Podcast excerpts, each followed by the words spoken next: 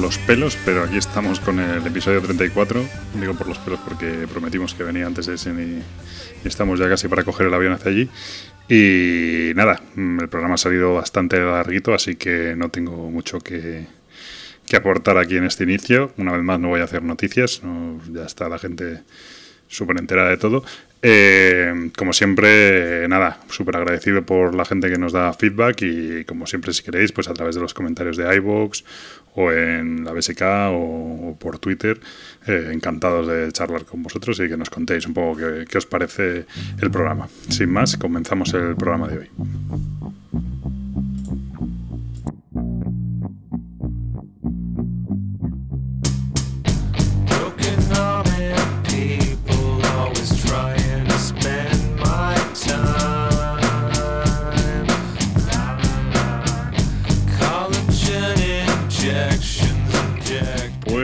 Aquí estamos de nuevo. Bienvenidos al episodio número 34 del podcast de Punto de Victoria. Como siempre, conmigo está Gabriel de Mipelchef. Muy buenas. Que sigue haciendo reseñas ahí a porrillo, ¿no? ¿Cuál ha sido la última? Lo he visto hace poco, pero no me acuerdo. Aunque no te lo creas, sigo, sigo haciendo reseñas.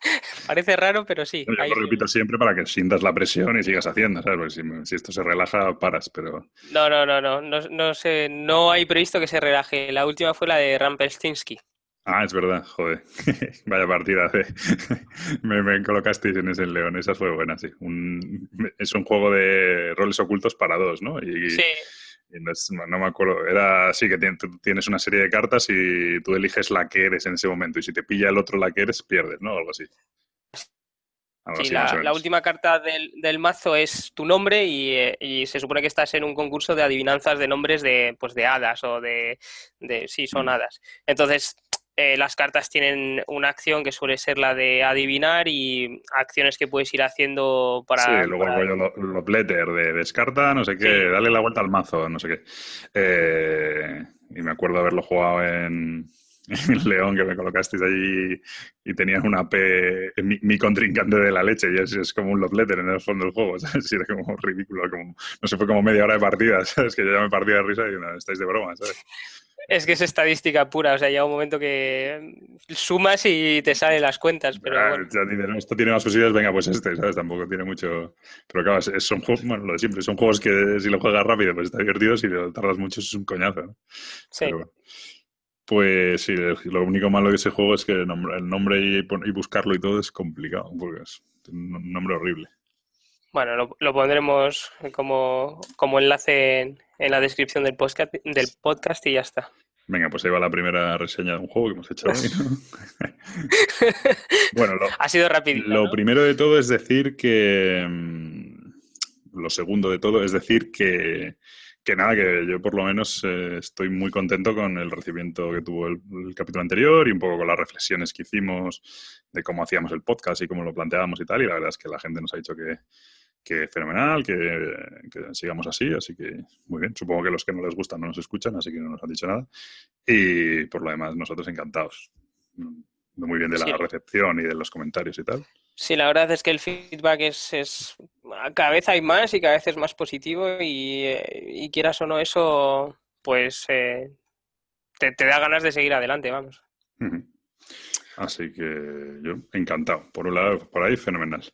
Eh, más, en cuanto al tema de hoy, que está un poco relacionado con esto, con otra cosa que diré posteriormente, eh, vamos a hablar eh, sobre por qué hay tan, pocos, tan pocas reseñas negativas de los juegos de mesa. Es muy raro que bueno, busques información sobre un juego y encontrar reseñas negativas. Lo más normal que puedes encontrar, o lo más habitual que puedes encontrar en realidad es un comentario en la BGG o en la BSK a lo mejor de alguien que dice que no le ha gustado por esto, por este y lo otro, ¿no?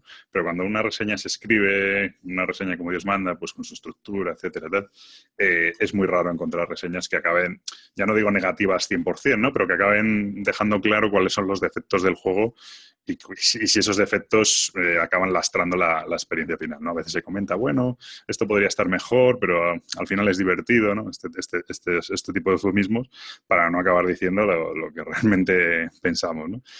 Y bueno, yo el planteamiento inicial hay una primera capa de, reseñas negativas que se pierde, que es sencillamente porque al final esto la mayoría de la gente lo hace por gusto y en realidad está perdiendo su, tiempo en hacerlo, las reseñas, los podcasts, los, los vídeos de YouTube. Y hacer eso para cosas que realmente no te gustan, pues es muy complicado, ¿no? Al final mm, es lo que nos ocurre a nosotros cuando jugamos un juego que nos gusta mucho y lo jugamos dos o tres veces, pues decimos, joder, eh, hay que, hay que grabar un podcast corriendo, tal, para hablar de este juego, ¿no? Sin embargo, si jugamos un juego que no nos gusta, primero nos cuesta repetir lo suficiente como para decir, bueno, vamos a realmente a decir que es malo y luego nos y luego tampoco te, te dan ganas de ponerte a, hablar de ello. ¿no? Yo creo que esa es una primera capa que quita muchas reseñas negativas del asunto. Hombre, es que, es, es que yo creo que esto también en su día lo hablamos y tiene un poco que ver que... Eh, ¿cómo, ¿Cómo ambientas tanto podcast, canal de YouTube o blog? Es decir, si a ti te regalan juegos o no te los regalen, pero que no los, no los adquieres tú como compra, es más fácil de que te encuentres con juegos que no te gusten, por decirlo de alguna manera, o que no encuentres eh, mm. eh, esa... Eh, como puede ser jugar un juego que sí te gusta, o sea, que, que, encuentres placer y que te veas obligado, entre comillas, a realizar la reseña.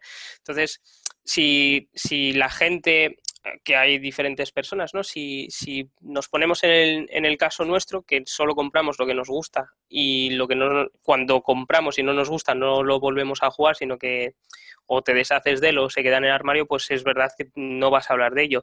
Pero la gente que se encuentra un poco forzada, eh, nunca encuentras ese lado negativo de los juegos o lo encuentras muy pocas veces. Y entrar o bien la gente opina que la persona que ha hecho la reseña es un troll por meterse con el juego o, sencillamente lo, obvia, que eso es también un, problema, que cuando tú quieres criticar algo, al fin y al cabo te, consideran troll, ¿no?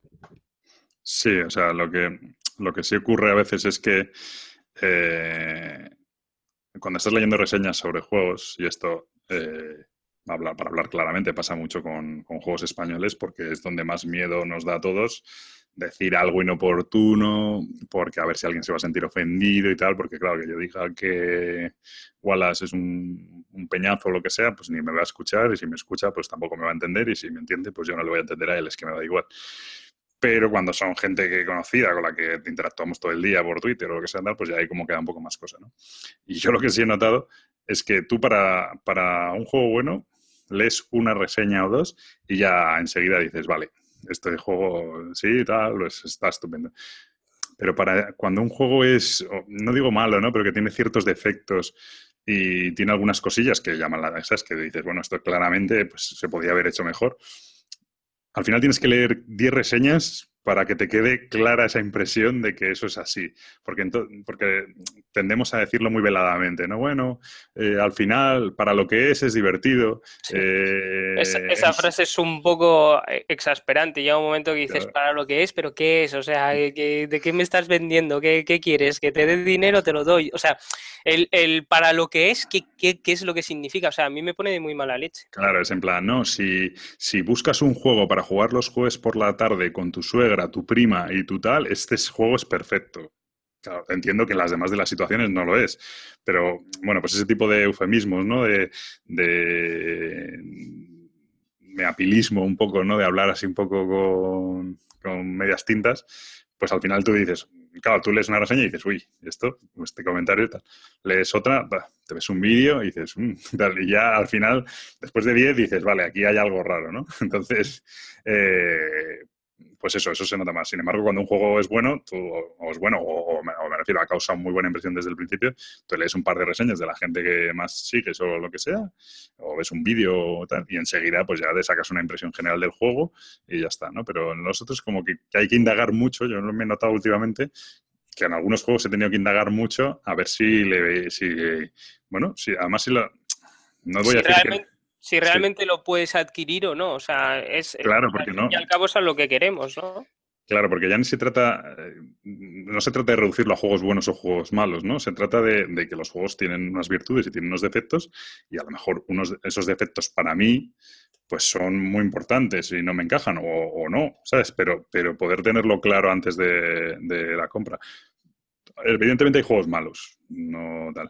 Pero generalmente mm, la mayoría de los juegos tienen efectivamente su público, su momento, su salida y tal, ¿no? Pasa que nosotros pues tenemos un, un, nivel, y cuando digo nivel no quiero decir que sea un nivel mayor, un nivel mayor que otro, simplemente estás en un, en un, nivel de juegos diferente al que puede estar a lo mejor alguien que está empezando o a lo mejor alguien que al revés, que lo que le gusta son los wargames y tal, y, le gusta, y no le importa que el reglamento tenga 80 páginas y sea elegible, ¿no? Pero a lo mejor a mí eso sí me importa, ¿no? Pues bueno, ese tipo de cosas a veces cuesta verlas resaltadas, ¿no? Decir, oye, esto, eh, ten cuidado con ello, mm, si, te, si no te importa, eh, yo qué sé, eh, que al final la partida dependa de una tira de dados, pues vale, perfecto, adelante con ello. Pero, pero, pero es que aún así todo, eh, nosotros creo que cuando lo reseñamos los juegos, aunque el juego nos guste, siempre le encontramos una parte negativa, ya sea grande o pequeña. pocas veces hemos hablado de un juego y no le hemos puesto una parte negativa y creo que se podría hacer con todos.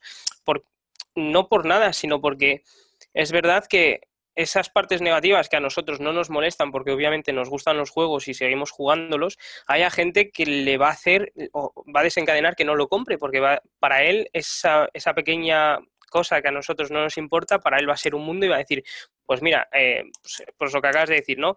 Yo no, quiero que mi victoria se base sobre una tira de dados después de dos horas de juego. A mí eso no me importa. De hecho, me parece divertido que, puedas jugar así con el azar. ese chía, de, ese chía Legends of the System, ¿no? Sí, y, más, y más. Y alguno más que hay por ahí que, que te lo pasas bien. O sea, que muchas veces si eres así muy eh, ¿cómo se dice?, muy competitivo, vas a buscar ganar a toda costa y no quieres que una tira de dados te fastidie la partida. Pues bueno, pues se entiende, pero claro, si no lo dices y dices, no, el juego es muy bueno, porque no sé qué, porque no sé cuánto, porque tiene esto, lo otro, y no...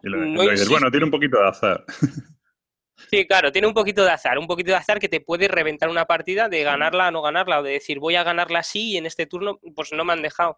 Entonces, claro, si es ese punto eh, no, no, no, no lo acentúas, la persona va a comprarlo y dice, pero estos son gilipollas, o sea, un poquitito de azar, o sea, es que este juego se basa sobre todo en eso.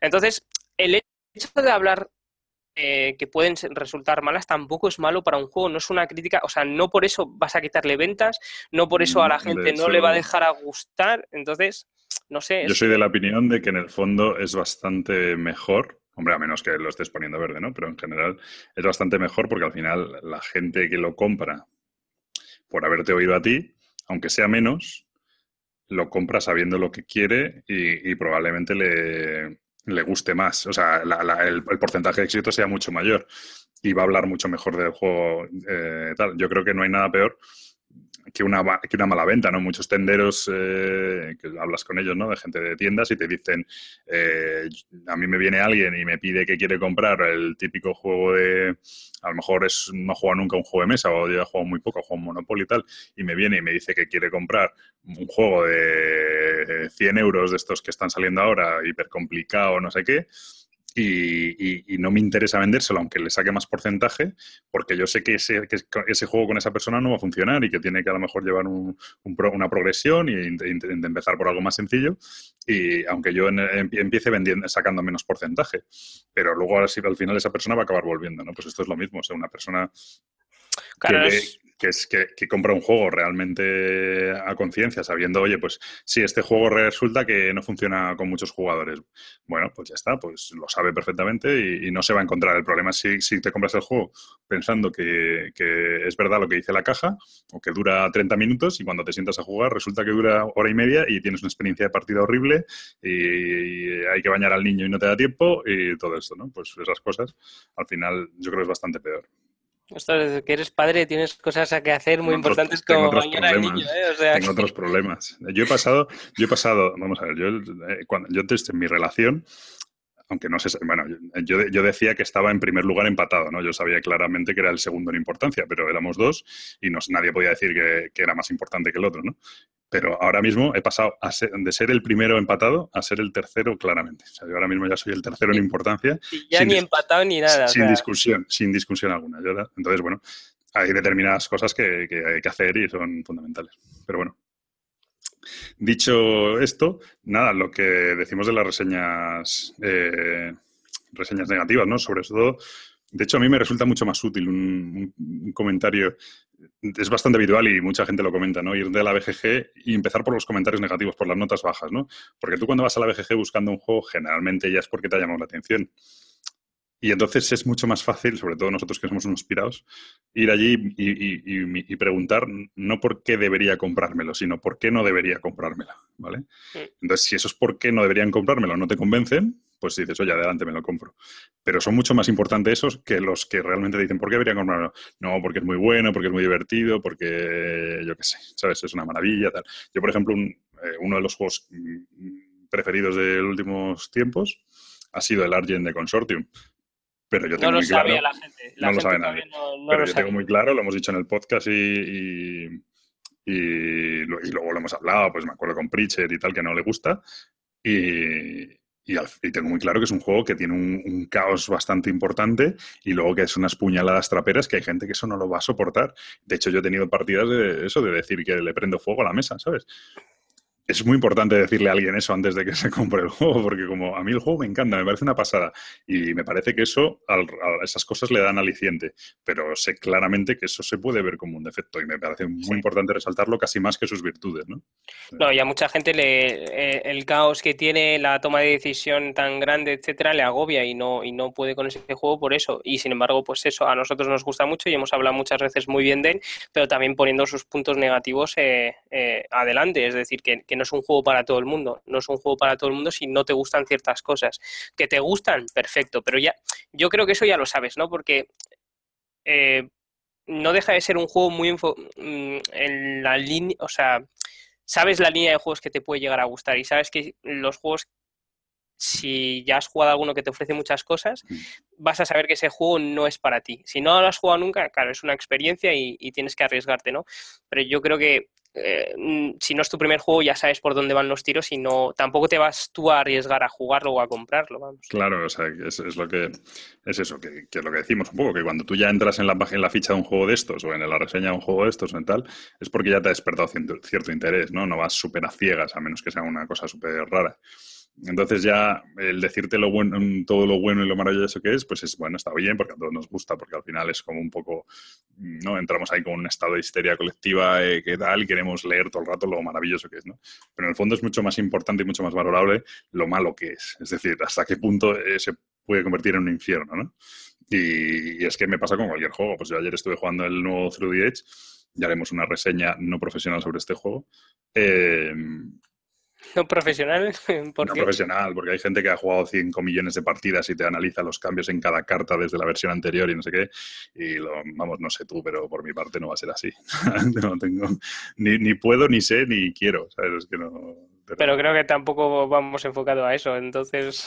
No, por eso, por eso, que digo que, por eso digo no profesional, que no, además me parece muy bien, o sea, para el que es un viciado y tiene muchas partidas a este juego, me parece súper importante los cambios en las cartas porque, porque le cambian mogollón la partida. Yo como he jugado, he jugado, no sé, habré jugado al, antiguo cinco partidas y, y en físico y a lo mejor 15 online, pues pues bueno, o sea, sí, pero no me sé todas las cartas ni todos los super combos, tal, bueno, es lo que tiene jugar un poco a la viruré, ¿sabes? Pero entonces, pues, pues tampoco noto esos, oh, pues han, jodido a Miguel Ángel, pues bueno, no sé, tampoco. Yo lo cojo, lo leo y digo, ah, pues mira, me encaja, ¿sabes? Es como mi, razonamiento, ¿sabes? pero bueno. Ahora me viene bien, perfecto. Sí, es un poco así. Eh, y probablemente la siguiente partida yo tengo bastante memoria pet ni me acuerdo de lo que hacía hasta que lo lea, ¿sabes? Pues un poco eso. Bueno, que me voy por los cerros de huida. Eh, ya no sé ni, lo que estaba. Así ah, que, vale, que considero que es un juego que es una pasada, que es un juego que ya era una maravilla y que han mejorado mucho. Y aún así tiene unos defectos clarísimos de eh, tiempo, de pseudo eliminación de jugadores, aunque se ha mitigado un poco, de, Bueno, el mantenimiento sigue siendo un poco infernal, aunque ya no tanto. Es un poco infernal, el rollo ese de todos los turnos mover todas las cartitas y no sé qué. Bueno, es un juego bastante complejo, etcétera. Entonces, bueno, pues son cosas que. Pero tiene sus partes positivas que compensan muchísimo la parte negativa que te puede ofrecer. Entonces, bueno. Pues eso. Y bueno, sobre este asunto, eso, yo creo que, que mucho del problema es el. O sea, una vez has superado la parte esta de, oye, no quiero hablar de los juegos que no me gustan, porque me da pereza, ¿no? Hablar de ellos, o escribir de ellos, o, o grabar un vídeo de ellos eh, también creo que hay una capa de no quiero molestar a nadie, no quiero, porque además antes todavía los juegos eran más extranjeros, pero ahora ya los juegos cada vez hay más editoriales y ya son raros los juegos que no salen en España, ¿no? Antes empezar a hablar mal de, por no ni siquiera poner un juego español, ¿sabes? Por empezar a hablar mal de el Marco Polo, no sé qué, pues al final detrás sabes que está de Vir, que tal, y al final todo esto se escucha y bueno, pues no quieres enemistarte tampoco con nadie y tal. tampoco creo yo, en general, eh, que las ni editoriales ni bueno, los autores no lo sé, porque eso ya es más, más complicado, pero que se lo tomen súper a mal. O sea, si tú dices las cosas educadas, razonadas y sin problema, pues no, yo no le veo mayor problema. Yo, yo por, sin embargo, soy bastante reacio al rollito este de romper las cajas o prenderles fuego o cosas así, ¿no? Porque me parece manifestaciones gratuitas que lo que quieren es conseguir visitas y montar pollo porque sí, no, no, al final no te están explicando por qué el juego es malo, ¿no?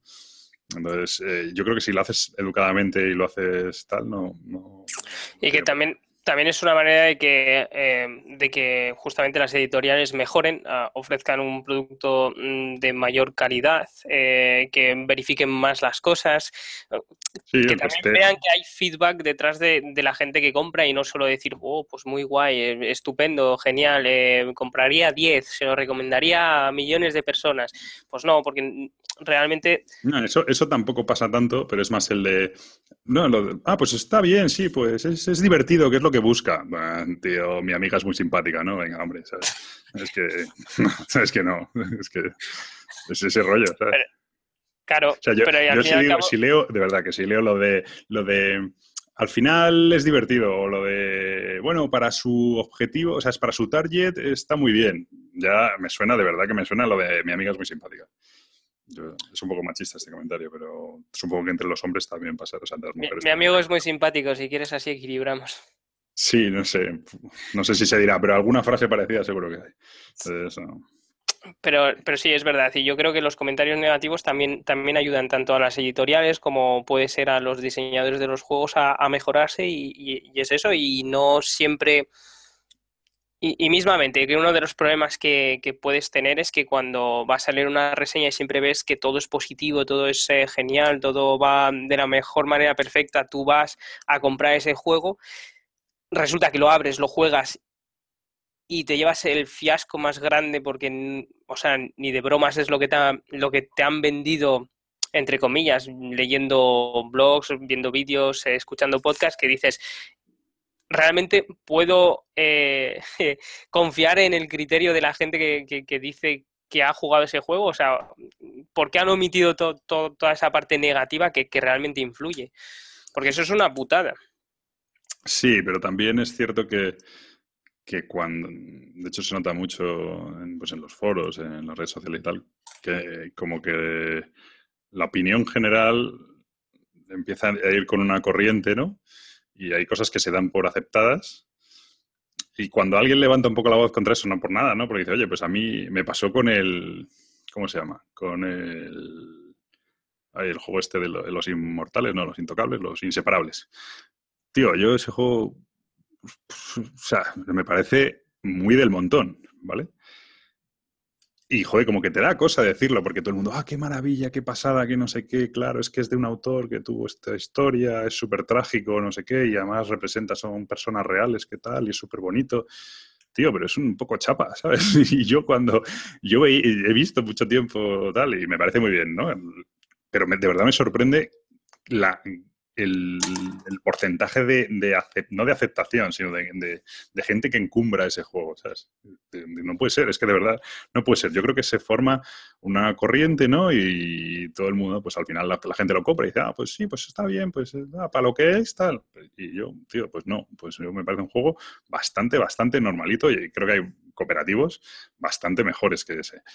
Pero pues eso, que hay una corriente tal, y cuando dices algo, pues no, pues no, tal, pues no tienes ni idea, pues ya, pues estás troleando, pues no sé qué, bueno, pues estoy troleando. Entonces, el, enfrentarse también a esa corriente general, pues bueno, cuesta un poco, ¿no?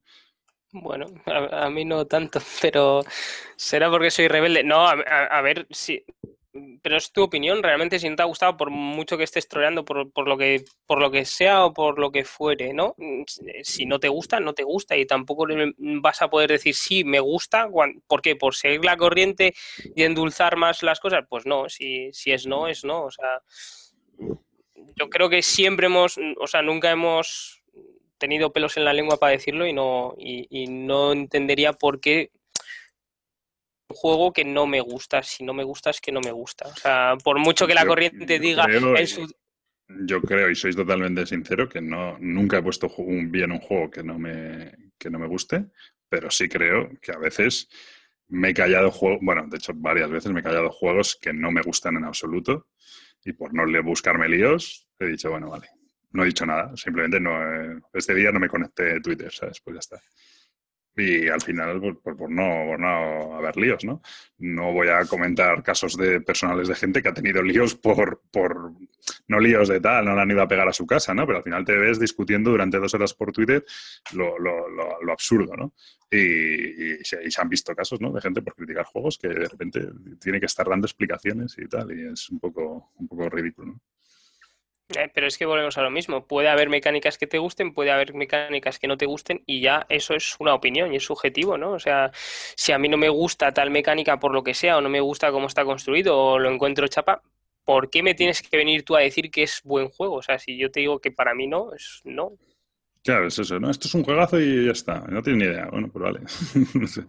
bueno, en fin, por no engorilarnos más en el tema, no, no, sé si quieres decir algo más del asunto.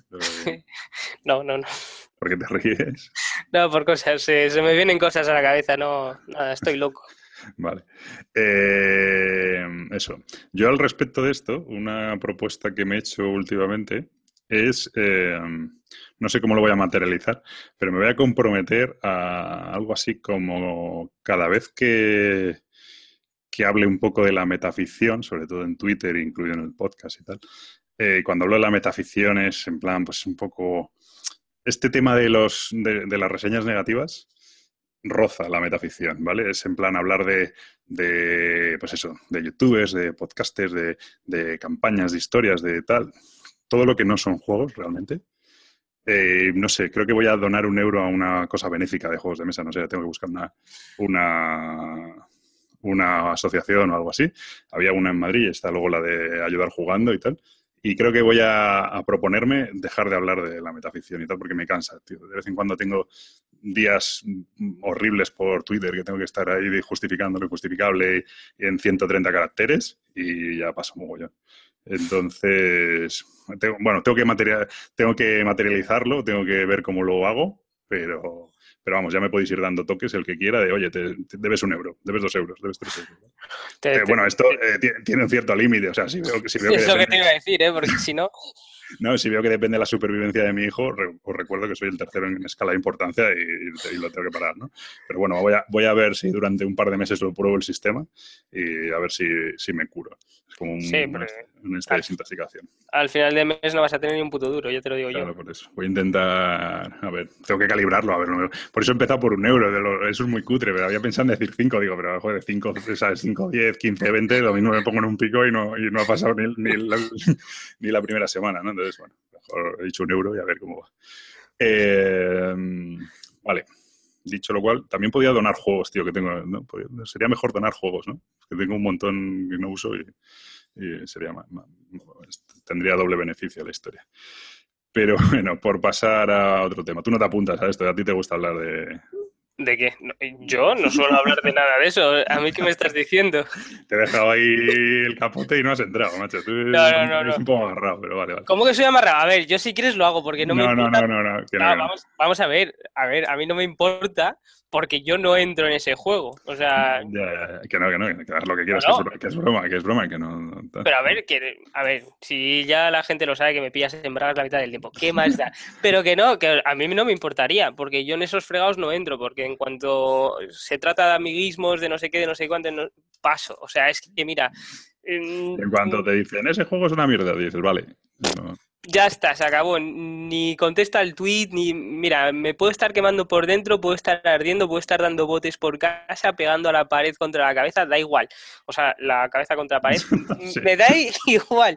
O sea, yo en ese juego no entro. ¿Por qué? Porque ser que antaño entrara alguna vez y me encontrara con una línea de Twitter con 120 notificaciones hablando de nada y diciendo, ¿pero qué es esto? O sea, ¿qué pasa? O sea, si no, y, últimamente soy cada vez más drástico en las opiniones. ¿Que a ti te gusta? A mí no. ¿Por qué? Por esto, pues ya está, se acabó. ¿Que no quieres verlo? Pues se acabó porque es una discusión muerta. Es, no, no, no sirve, no, no me aportas nada, no te voy a aportar nada, no quieres verlo, yo no veo lo que tú me dices, pues se acabó. Discusión estéril. Entonces paso. Es, entonces yo puedo, podría, podría. No te enfades conmigo, por favor. no, no, no, no, me enfado contigo. No, me enfadan las situaciones estas en Twitter, que no es lo mismo. es lo que me enfada realmente de eh, juegaco. Hostia, juegaco el qué. O sea, todos los juegos que vas a probar son juegacos, hasta el día que lo vendes. Y ya ahí deja de ser un juegaco. O juego del año, o inmejorable, o. Como sigas así, vas a deber ya un par de euros, ¿eh? no... pero es, que es eso. Entonces, Tú dices, es un juego del montón, está muy bien, sí, vale, pero de eso de que llega a juegaco, no, con lo cual, tú intentas explicar el porqué y te contestan juegaco, pues se acabó, ya está, ya no hay más. Entonces, es, lo que me, fastidia de, las situaciones, mm, yo creo que ya lo he dicho muchas veces, de ya sea en Twitter, ya sea por donde sea, de, no, es que es el juego de mi amigo y entonces es un juegaco. Y dices tú, mm. pues, pues el juego de tu amigo está bien, pero es lo que dices tú, pues puede ser del montón y hay juegos que serán mejores, juegos que serán peores y, llega un momento que, lo ves, que dices, no voy a entrar al trapo porque es que sé que es amiguismo lúdico, pues llamémoslo así, pues amiguismo lúdico, con lo cual si entras te vas a llevar tortas por todos lados y si no entras pues vas a mejorar tu condición eh, mental hmm. para el resto del día, con lo cual muy bien, no quería encenderte tanto. Si te parece bien, pasamos ya al primer juego. que no estoy encendido, que eso es lo mejor, ¿eh? Vamos a pasar al primer, al primer juego, que es el... Estoy loco, Pablo, no pasa La primera reseña negativa que vamos a hacer. No, no, es broma. Vamos a, vamos a empezar con una positiva. Eh, medio, medio. Eh, no, vamos a hablar de, de Chronicle. Empezamos por Chronicle, ¿te parece bien? Pues no decías que era una media media, o sea, ya esto ya, ya se desmadró. ¿Por qué? Que no, que es buena, que es reseña positiva, ¿no? Por eso. Bueno, pero yo tengo mis cosas que decir. Eh, Chronicle, eh, diseñador Seiji Kanai, el artista... Esto me han, pillado en, me han, pillado en, bragas porque, porque estoy en la ficha de la BGG y un, un mini un follow para Ediciones Primigenio, que es que lo edita en español, porque o no han subido, ah, bueno, a lo mejor no les, no les figura en la, en la oficial y en las versiones sí. No viene la, el, el artista de la edición, no, tenéis que subir el artista de, o alguien que se lo diga, el, el dibujante de, del juego en español, porque la edición española la han hecho, la han rehecho todo el, el, rediseño y hay un artista nuevo. ¿Tú te lo sabes quién es? No, ¿no? Eh, no, no, no. Pues hay un artista que se le ha currado todas las cartas tal y en la ficha de la BGG no está subido su nombre y mola, molan estas cosas, ya que se lo ha currado todo y encima es una de las cosas de las que presume el juego de rediseño, pues puede subirlo. Así que por favor, los de ediciones primigenio que suban el nombre del artista. Este es un juego que ha estado súper complicado de encontrar y no sé qué mucho tiempo y ahora por fin lo han editado en, en español. De 3 a 6 jugadores, 30 minutos y bueno, habla de un peso de 2 en la BGG y tal.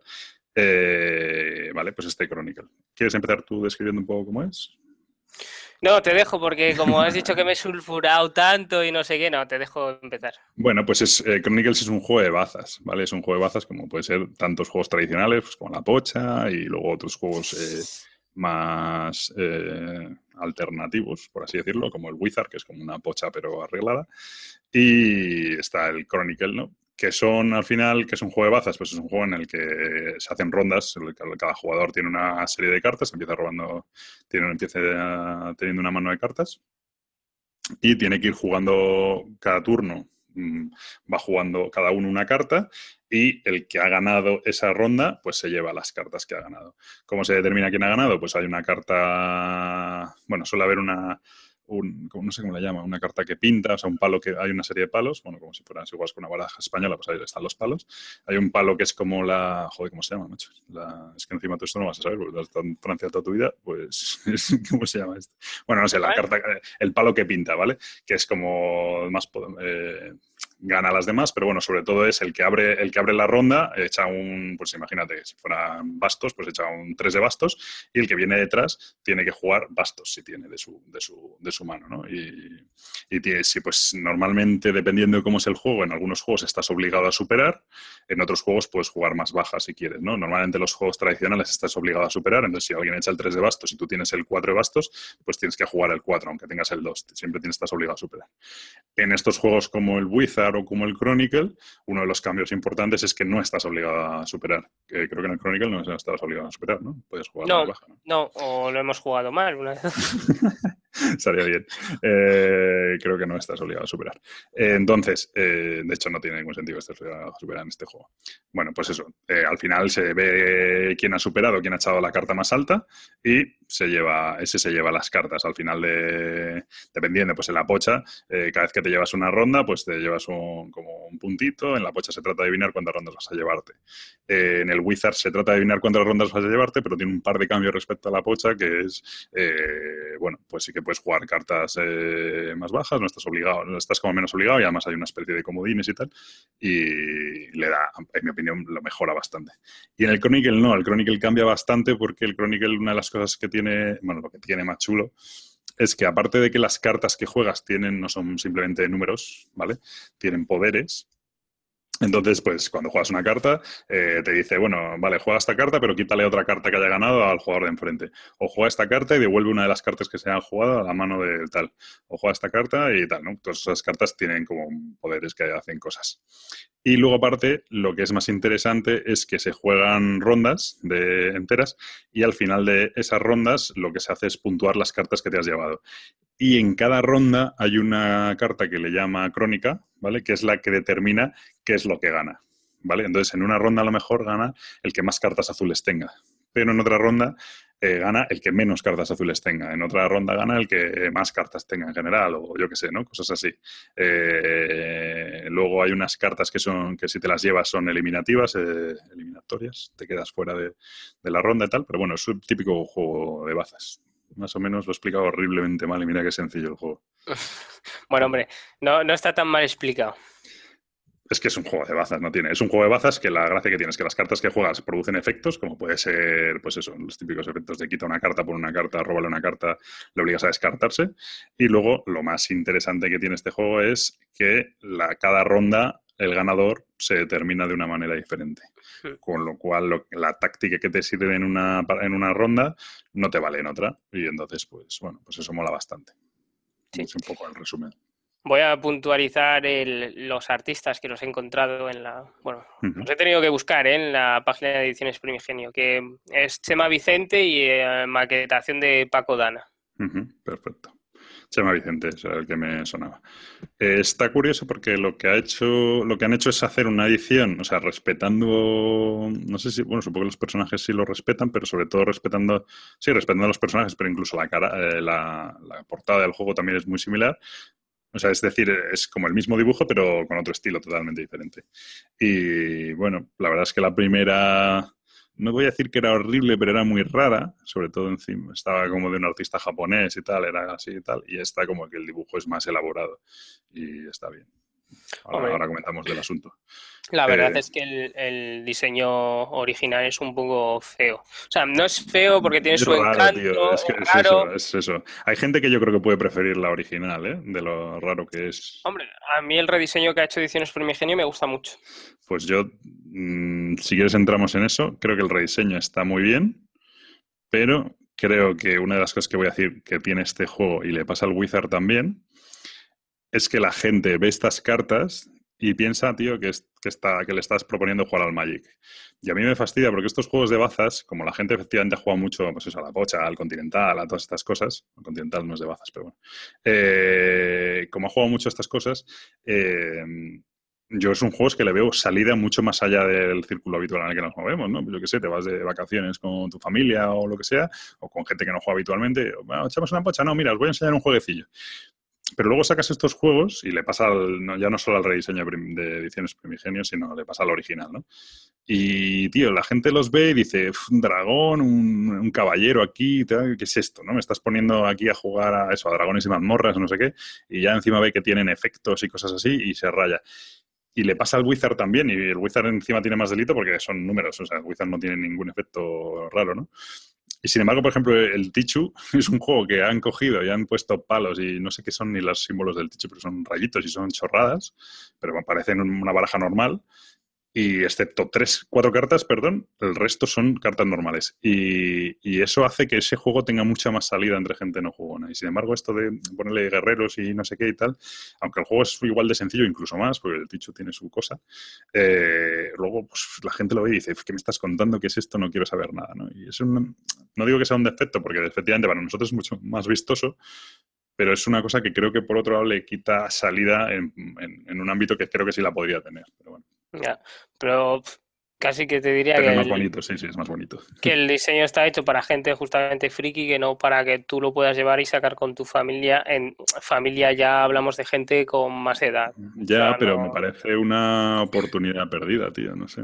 No, ya no, ya no. Además, este el original le pasaba igual, ¿eh? ¿no? Es que creo que es eso, que es, un, son, una pena, porque son juegos eso que podías eh, intentar, no sé cómo lo haría efectivamente, porque al final eh, con los efectos y tal, pues es complicado, ¿no? Pero, pero de alguna manera intentar...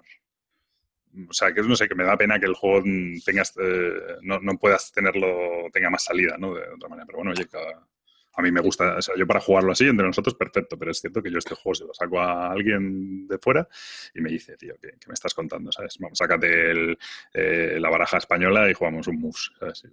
Una pena, una pena al diseño anterior y al diseño que han hecho, eh, la, iconografía está mucho más lograda, se entiende un poco más. porque los efectos que están resumidos en iconos, eh, yo creo que son muchísimo más entendibles. Pero bueno, yo creo que si no tuviera el texto. Pero bueno, esto siempre. A mí me parece bien el icono y el texto, las dos cosas. Siempre he sido muy crítico con el Race for the Galaxy porque te obligaba a aprenderte, o sea, dices, no, es que es, es, independiente el idioma, aunque bueno, tenía un poco de... Pues no es independiente el idioma, al final tienes que aprenderte un idioma nuevo estúpido, ¿sabes? Que es el de los símbolos del Race for Galaxy. Pues mucho, para eso por, por, lo en inglés, ¿sabes? Y por lo menos aprendes inglés. Y aquí por lo menos, efectivamente, tiene los símbolos que cuando ya lleves más partidas, pues no te hará falta ni leer los textos, pero al principio yo creo que los textos vienen muy bien, ¿eh? Porque Sí, no, hombre, por supuesto. De hecho, en, el manual, ¿no? Eh, creo que venía que entre más partidas juegues, mucho, o sea, vas a tener más... Es una cosa que no había leído nunca en un juego, me parece un consejo que valdría, equipararía, o sea, valdría para todos los juegos, pero te da una, una perspectiva sobre una de las cosas que tiene este juego. Y es que te dice el propio autor eh, algo así como en la primera partida te vas a quedar muy loco, por favor, jugarlo varias veces que el juego está muy bien y te va a gustar. es como algo así más o menos el mensaje. Eh, es, bastante, es bastante curioso. Porque una de las cosas que tiene el juego, efectivamente, es que al principio no sabes qué estás haciendo. O sea, es, es muy... te parece súper caótico, ¿no? O sea... Sí, caótico en el sentido de que tienes cartas que, es eso, que tienes que leer el texto, que mismamente la primera partida no consigues ver la amplitud eh, de la acción que te puede llevar a realizar y dices, pero ¿para qué me sirve, pues yo que sé, recuperar otra carta que tenga bajada y volverla a mi mano para entonces, como no entiendes cómo funciona el juego, y es verdad que tiene un sistema un poco particular, pues te puedes rayar. Eh, pero una vez que, es verdad, hasta la segunda, tercera partida ya vas viendo cosas que son evidentes. Y dices tú, ah, vale, si, por ejemplo, hay cartas que son las de demonio, que son los unos, o demonios o diablos, eh, que, que no te puedes quedar en la mano, porque si no, aunque ganes esa ronda, no la puntúas. Con lo cual, Eh, subirte en algún momento un 1 que, que tengas eh, bajado, pues viene muy bien. Y eso hasta que no hayas jugado una o dos no te das cuenta, o sea, o no, te das cuenta de cómo te los puedes quitar todos de encima y incluso a la tercera o cuarta van, van surgiendo maneras nuevas de, deshacerte de esas cartas. Entonces es verdad que entre más juegues, mm, más lo vas a dominar, pero yo creo que es como cualquier juego de bazas porque eso te podría pasar igual. O sea, no creo que la primera... En este, en este, le metes un par de capas más de complejidad a un juego de bazas. O sea, tú, por ejemplo, sí, que a mí es un juego que me gusta y diría que me gusta incluso más que este, porque creo que es, este es menos, este es más juego de cartas friki que juego de bazas, ¿vale? Porque el juego de bazas realmente es un juego que es súper mecánico, súper rápido, eh, que, es pum, pum, pum, son tres, cuatro conceptos, tal. Pero entonces el Wizard es como la pocha igual, tú tienes que decir, no, pues yo en esta ronda me voy a llevar, en esta, esta, si este turno me voy a llevar cuatro rondas, ¿no? Y, el otro dice, no, pues yo tres, ¿no? Tal, y tú tienes que intentar acertar, ¿no? Con las que te vas a llevar. Y luego al final todo se basa en jugar tus cartas, que son números, y en jugarlas en los momentos y, en los momentos que quieres para poder llevarte, poder llevarte la ronda que quieres y no llevarte las que no quieres, ¿no? Punto. Esa es la complejidad del juego. Pero ese jugar las cartas en los momentos eh, apropiados y llevarte las rondas que no, y colocarle a, la gente rondas que no quería llevarse, eh, ya tiene suficiente complejidad. En este, todo eso lo tienes, pero además metes dos cosas más. Metes que cada vez que juegas una carta haces un efecto que puede cambiar la propia ronda y puede cambiar todo lo que es eh, todo el ciclo, todo el turno, hasta, hasta la puntuación. Y encima además cambias la puntuación, que la puntuación se puntúa de maneras diferentes en cada, cada, vez, con lo cual la estrategia que te vale una vez, en otra no te vale, porque lo que te interesa es llevarte el mínimo de cartas posible, con lo cual te interesa llevarte menos rondas. Eso está guay porque le da una variedad al juego tremenda, pero por otro lado súper, súper, súper caótico. Nosotros lo hemos jugado a tres jugadores y a tres jugadores es sobrellevable. A más jugadores me parece sencillamente imposible porque tú vas a jugar una carta, el siguiente va a jugar otra carta que tiene un efecto que a saber que si te la devuelves, si no, no sé. O sea, independientemente ya de que te supere o no te supere, eso es lo de menos. Es que va, va a cambiar el tablero. El siguiente va a hacer otra cosa tal que entonces cuando acabas la ronda, pues a saber, ¿sabes? Entonces, eh, bueno, pues le mete una capa de, con dos capas de complejidad, en mi opinión, que, le sacan mucho del juego de bazas habitual. Como todo, pues, no sé, o sea, si lo que buscas es un juego de bazas puro y duro, yo prefiero el Wizard de aquí a Singapur. Pero si buscas un juego que con más eh, bacingas, ¿no? Quería el otro más en, en toda la jeta, pues eh, este juego sí que tiene como más puteo todavía, ¿no? Porque los, los, momentos inesperados son mucho mayores. Hay, una cosa que, que nos hablamos en su momento, después de acabar de jugar las numerosas partidas, que era el número de jugadores, que esto sí que puede influir bastante a la hora de, de, mm. disfrutar del juego, porque es verdad que nosotros lo jugamos a tres, creo y por lo que hemos podido leer o lo que nos ha dicho la gente por diferentes medios, es que a 3 o a 4 es muy buen juego y lo que pensábamos es que a 6 se puede hacer completamente caótico y loco, o sea, de, de, tener, de no saber por dónde te van a llegar, pero te van a llegar por todos los lados, que también es muy divertido y a mí me Creo que 5 o 6 no lo, o sea, no lo, bueno, sí, vale, o sea, efectivamente lo que dices tú es muy divertido para pasar el rato y tal, pero, o sea, no, no va, creo, en mi opinión, no lo he jugado, ¿eh? pero las sensaciones que transmite tal es que no, no tienes control para hacer nada. Va a ser divertido porque vas a estar jodiendo y te llevan... Es un juego como con mucho más troleo, ¿no? Que un juego de bazas. Eh, porque, por ejemplo, eso es cuando juegas a la pocha, una de las cosas que tienes es que tú, al final, el juego de la pocha se, se práctica. La gente va a decir que no. Pero, en, mi opinión, se decide en el momento que dices las rondas que te vas a llevar. Es, en realidad es, es, todo el juego. Luego ya es la mecánica de cómo bajar las cartas. La gente va a decir, no, tiene súper estrategia de bajar las cartas. Bueno, sí, tiene estrategia, pero al final el momento cumbre es decir, me voy a llevar cuatro rondas. Y luego búscate la vida para saberlo. En el Wizard, no. En el Wizard metes dos o tres cambios de reglas que permiten, como no vas obligado a superar y tal, y no sé qué, pues y luego encima tienes el, los comodines y el... Pues tienes una carta que gana siempre y tienes otra carta que pierde siempre. Entonces, como tienes esas cartas, pues puedes incluso girar algún cambio de un último momento de no, pues yo esta ronda, aunque parecía que me la iba a llevar, no me la llevo porque juego la más baja, ¿no? O alguna cosa de eh, entonces eso le mete ahí un, giro que, bueno, no sé de qué estaba hablando, ya me perdí. Del control. Ah, del control, ahí tienes, tienes control. Pero en este yo creo que se va de madre, tío, no, tienes control. Yo creo que con cuatro jugadores bueno, pero con cinco o seis me parece. No, con cinco o seis no, no, tienes control absoluto, o sea, para nada. Pero también, también le veo la gracia al juego, o sea, jugar a 3-4 perfecto. O sea... es un juego de troleo, no es un juego de bazas. Claro. y jugar a... jódete, está la jugar, jugar a 3-4, pues un poco lo que nos pasó también en las partidas, ¿no? Si tú te vas contra uno, el otro como que se ve beneficiado porque tampoco entra dentro del conflicto, pero después intentas ir por él. Bueno, a cuatro pues a lo mejor tiene un poco más de control. A ver, a 3-4 está claro, es cuando más control tiene. A 5-6 no, pero a mí lo creo que como me gustaría jugarlo es a 5-6 por eso, porque no las ves venir y, bueno, y es un poco más de suerte poderte llevar la ronda o no, pero mm, son, rondas, o sea, son una partida entera de durar media hora, así, no dura más. no llega, no creo. Por eso. Pues muy bien. Bueno, no sé si queremos decir algo más de este. Está baratito, ¿no? Creo que son como 15 euros. No, no llega, incluso 12, creo que era, o 10, no me acuerdo, no sé. No sé, pero para mí fue una grata sorpresa, me gustó bastante, estuvo muy divertido. Aunque decías que no me enteraba de nada, pero sí. sí, es que no te enterabas de nada. ¿Cómo que no? ya estamos.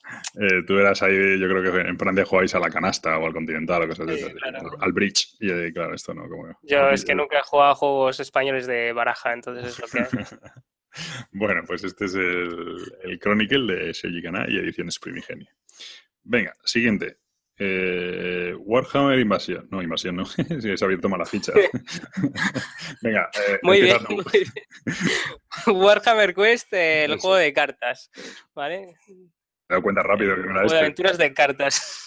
el, el, el diseñador es Justin Kempainen, Brady Sadler, Adam Sadler. Los artistas debe haber un. Qué grande, ¿no? Adam Sadler es el. Sí.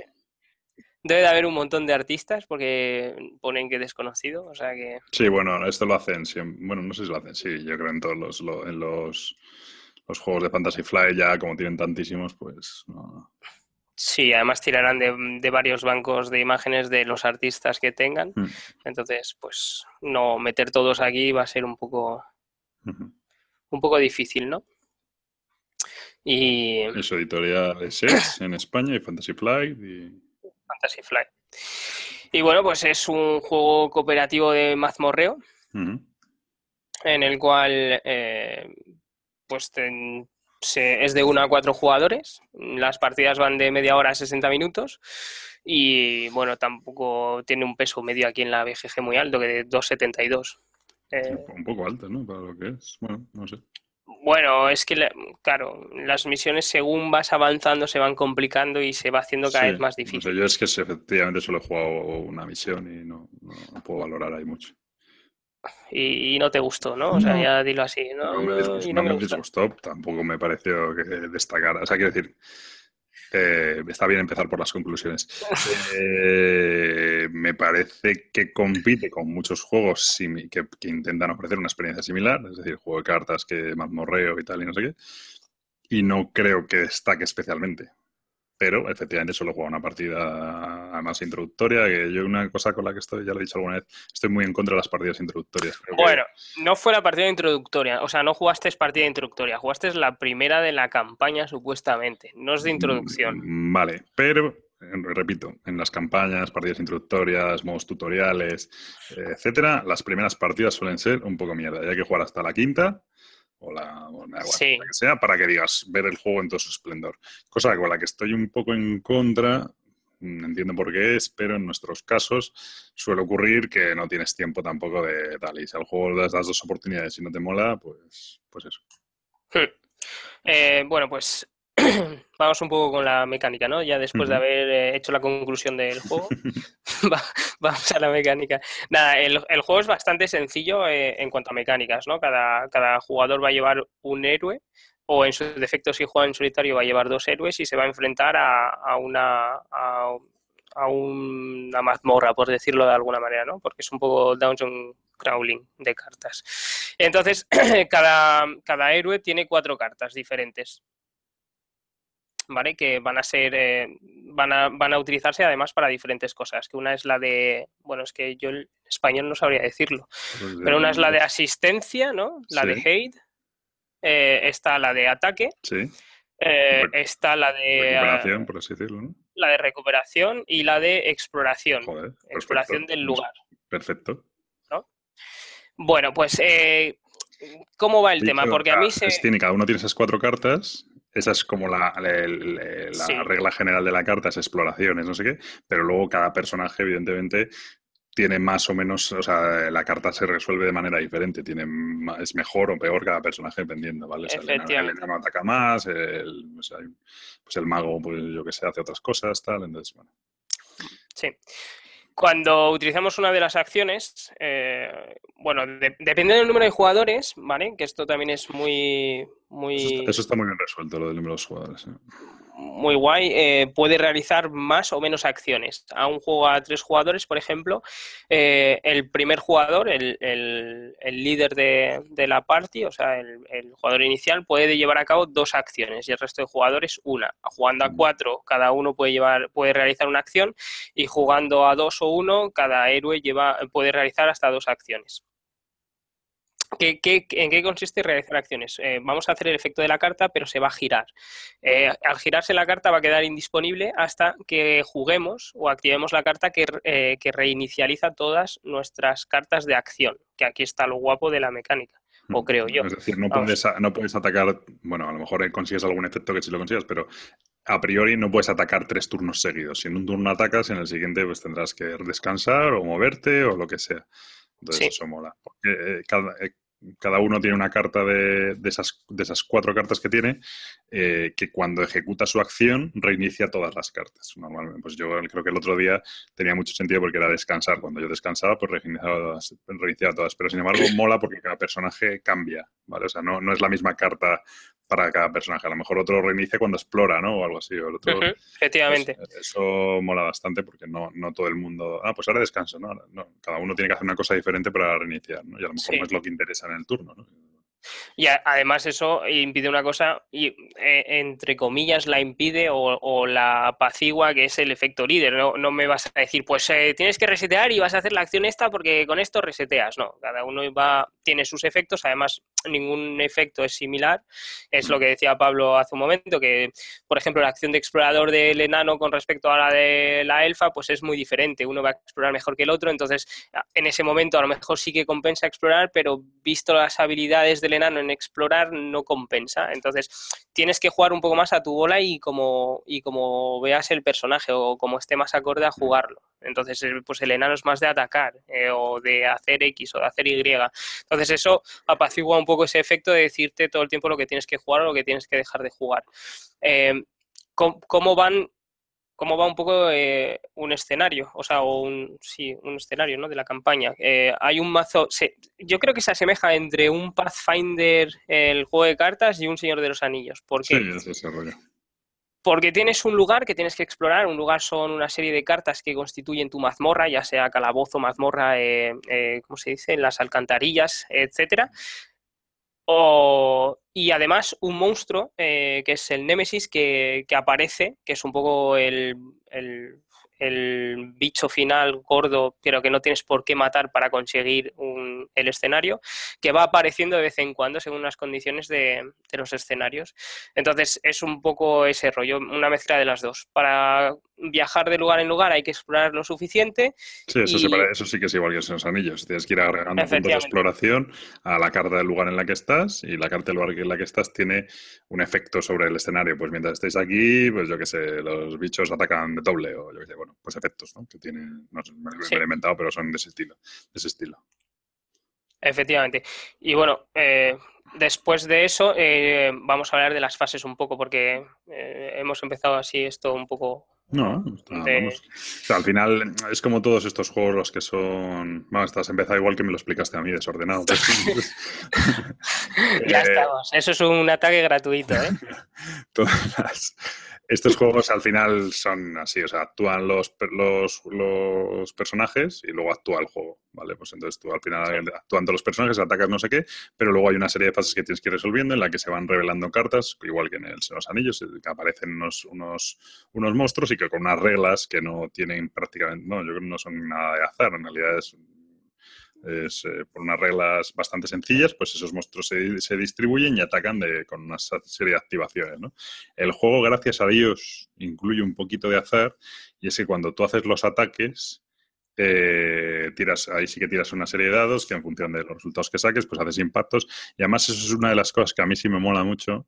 No solo eso, sino que cuando tú haces cualquier actividad, por ejemplo, yo tengo enfrentados una serie de, enemigos delante, ¿no? O unos orcos. Pero yo este turno no puedo atacar o no quiero atacar y en lugar de eso voy a explorar, voy a intentar ayudar a avanzar, ¿no? Pues por cada enemigo que tenga enfrentado delante, tiro un dado, ¿no? Es, eh, sí, un dado negro por cada enemigo. Un dado, negro, que es un dado que puede ser negativo. En ese dado negro puede salir un símbolo de daño y quiere decir que ese enemigo me, hace daño en, este, en ese turno. Sí, hace el, eso mola porque, porque tú, vale, puedes ir a tu rollo, puedes ir a tu historia, pero si no te vas quitando los enemigos, te, van, a ir, te van a ir entorpeciendo, ¿no? te hablo para explorar, te hablo para ayudar a otro compañero, etcétera. Todo eso sí que esos enemigos que tienes delante, pues te entorpecen. Y luego, bueno, lo que decimos, después de activar todos los tal, esos enemigos que tienes delante y otros nuevos que salen en cada turno, pues te van a ir atacando y te van a ir y tal. Sí, de hecho es muy curioso porque todos los enemigos no atacan, eh, porque tienen una barra eh, de acciones que van a ir resolviendo de izquierda a derecha, pero hay algunos que no tienen la palabra de atacar. ¿Por qué? Porque están ahí para, para incapacitar tus acciones. Es decir, que cuando saca un símbolo de daño se atribuye a la unidad con más daño que haga. Es decir, los orcos hacen 4 de daño, pues ese daño que te hacen te van a hacer 4 cuando estás explorando.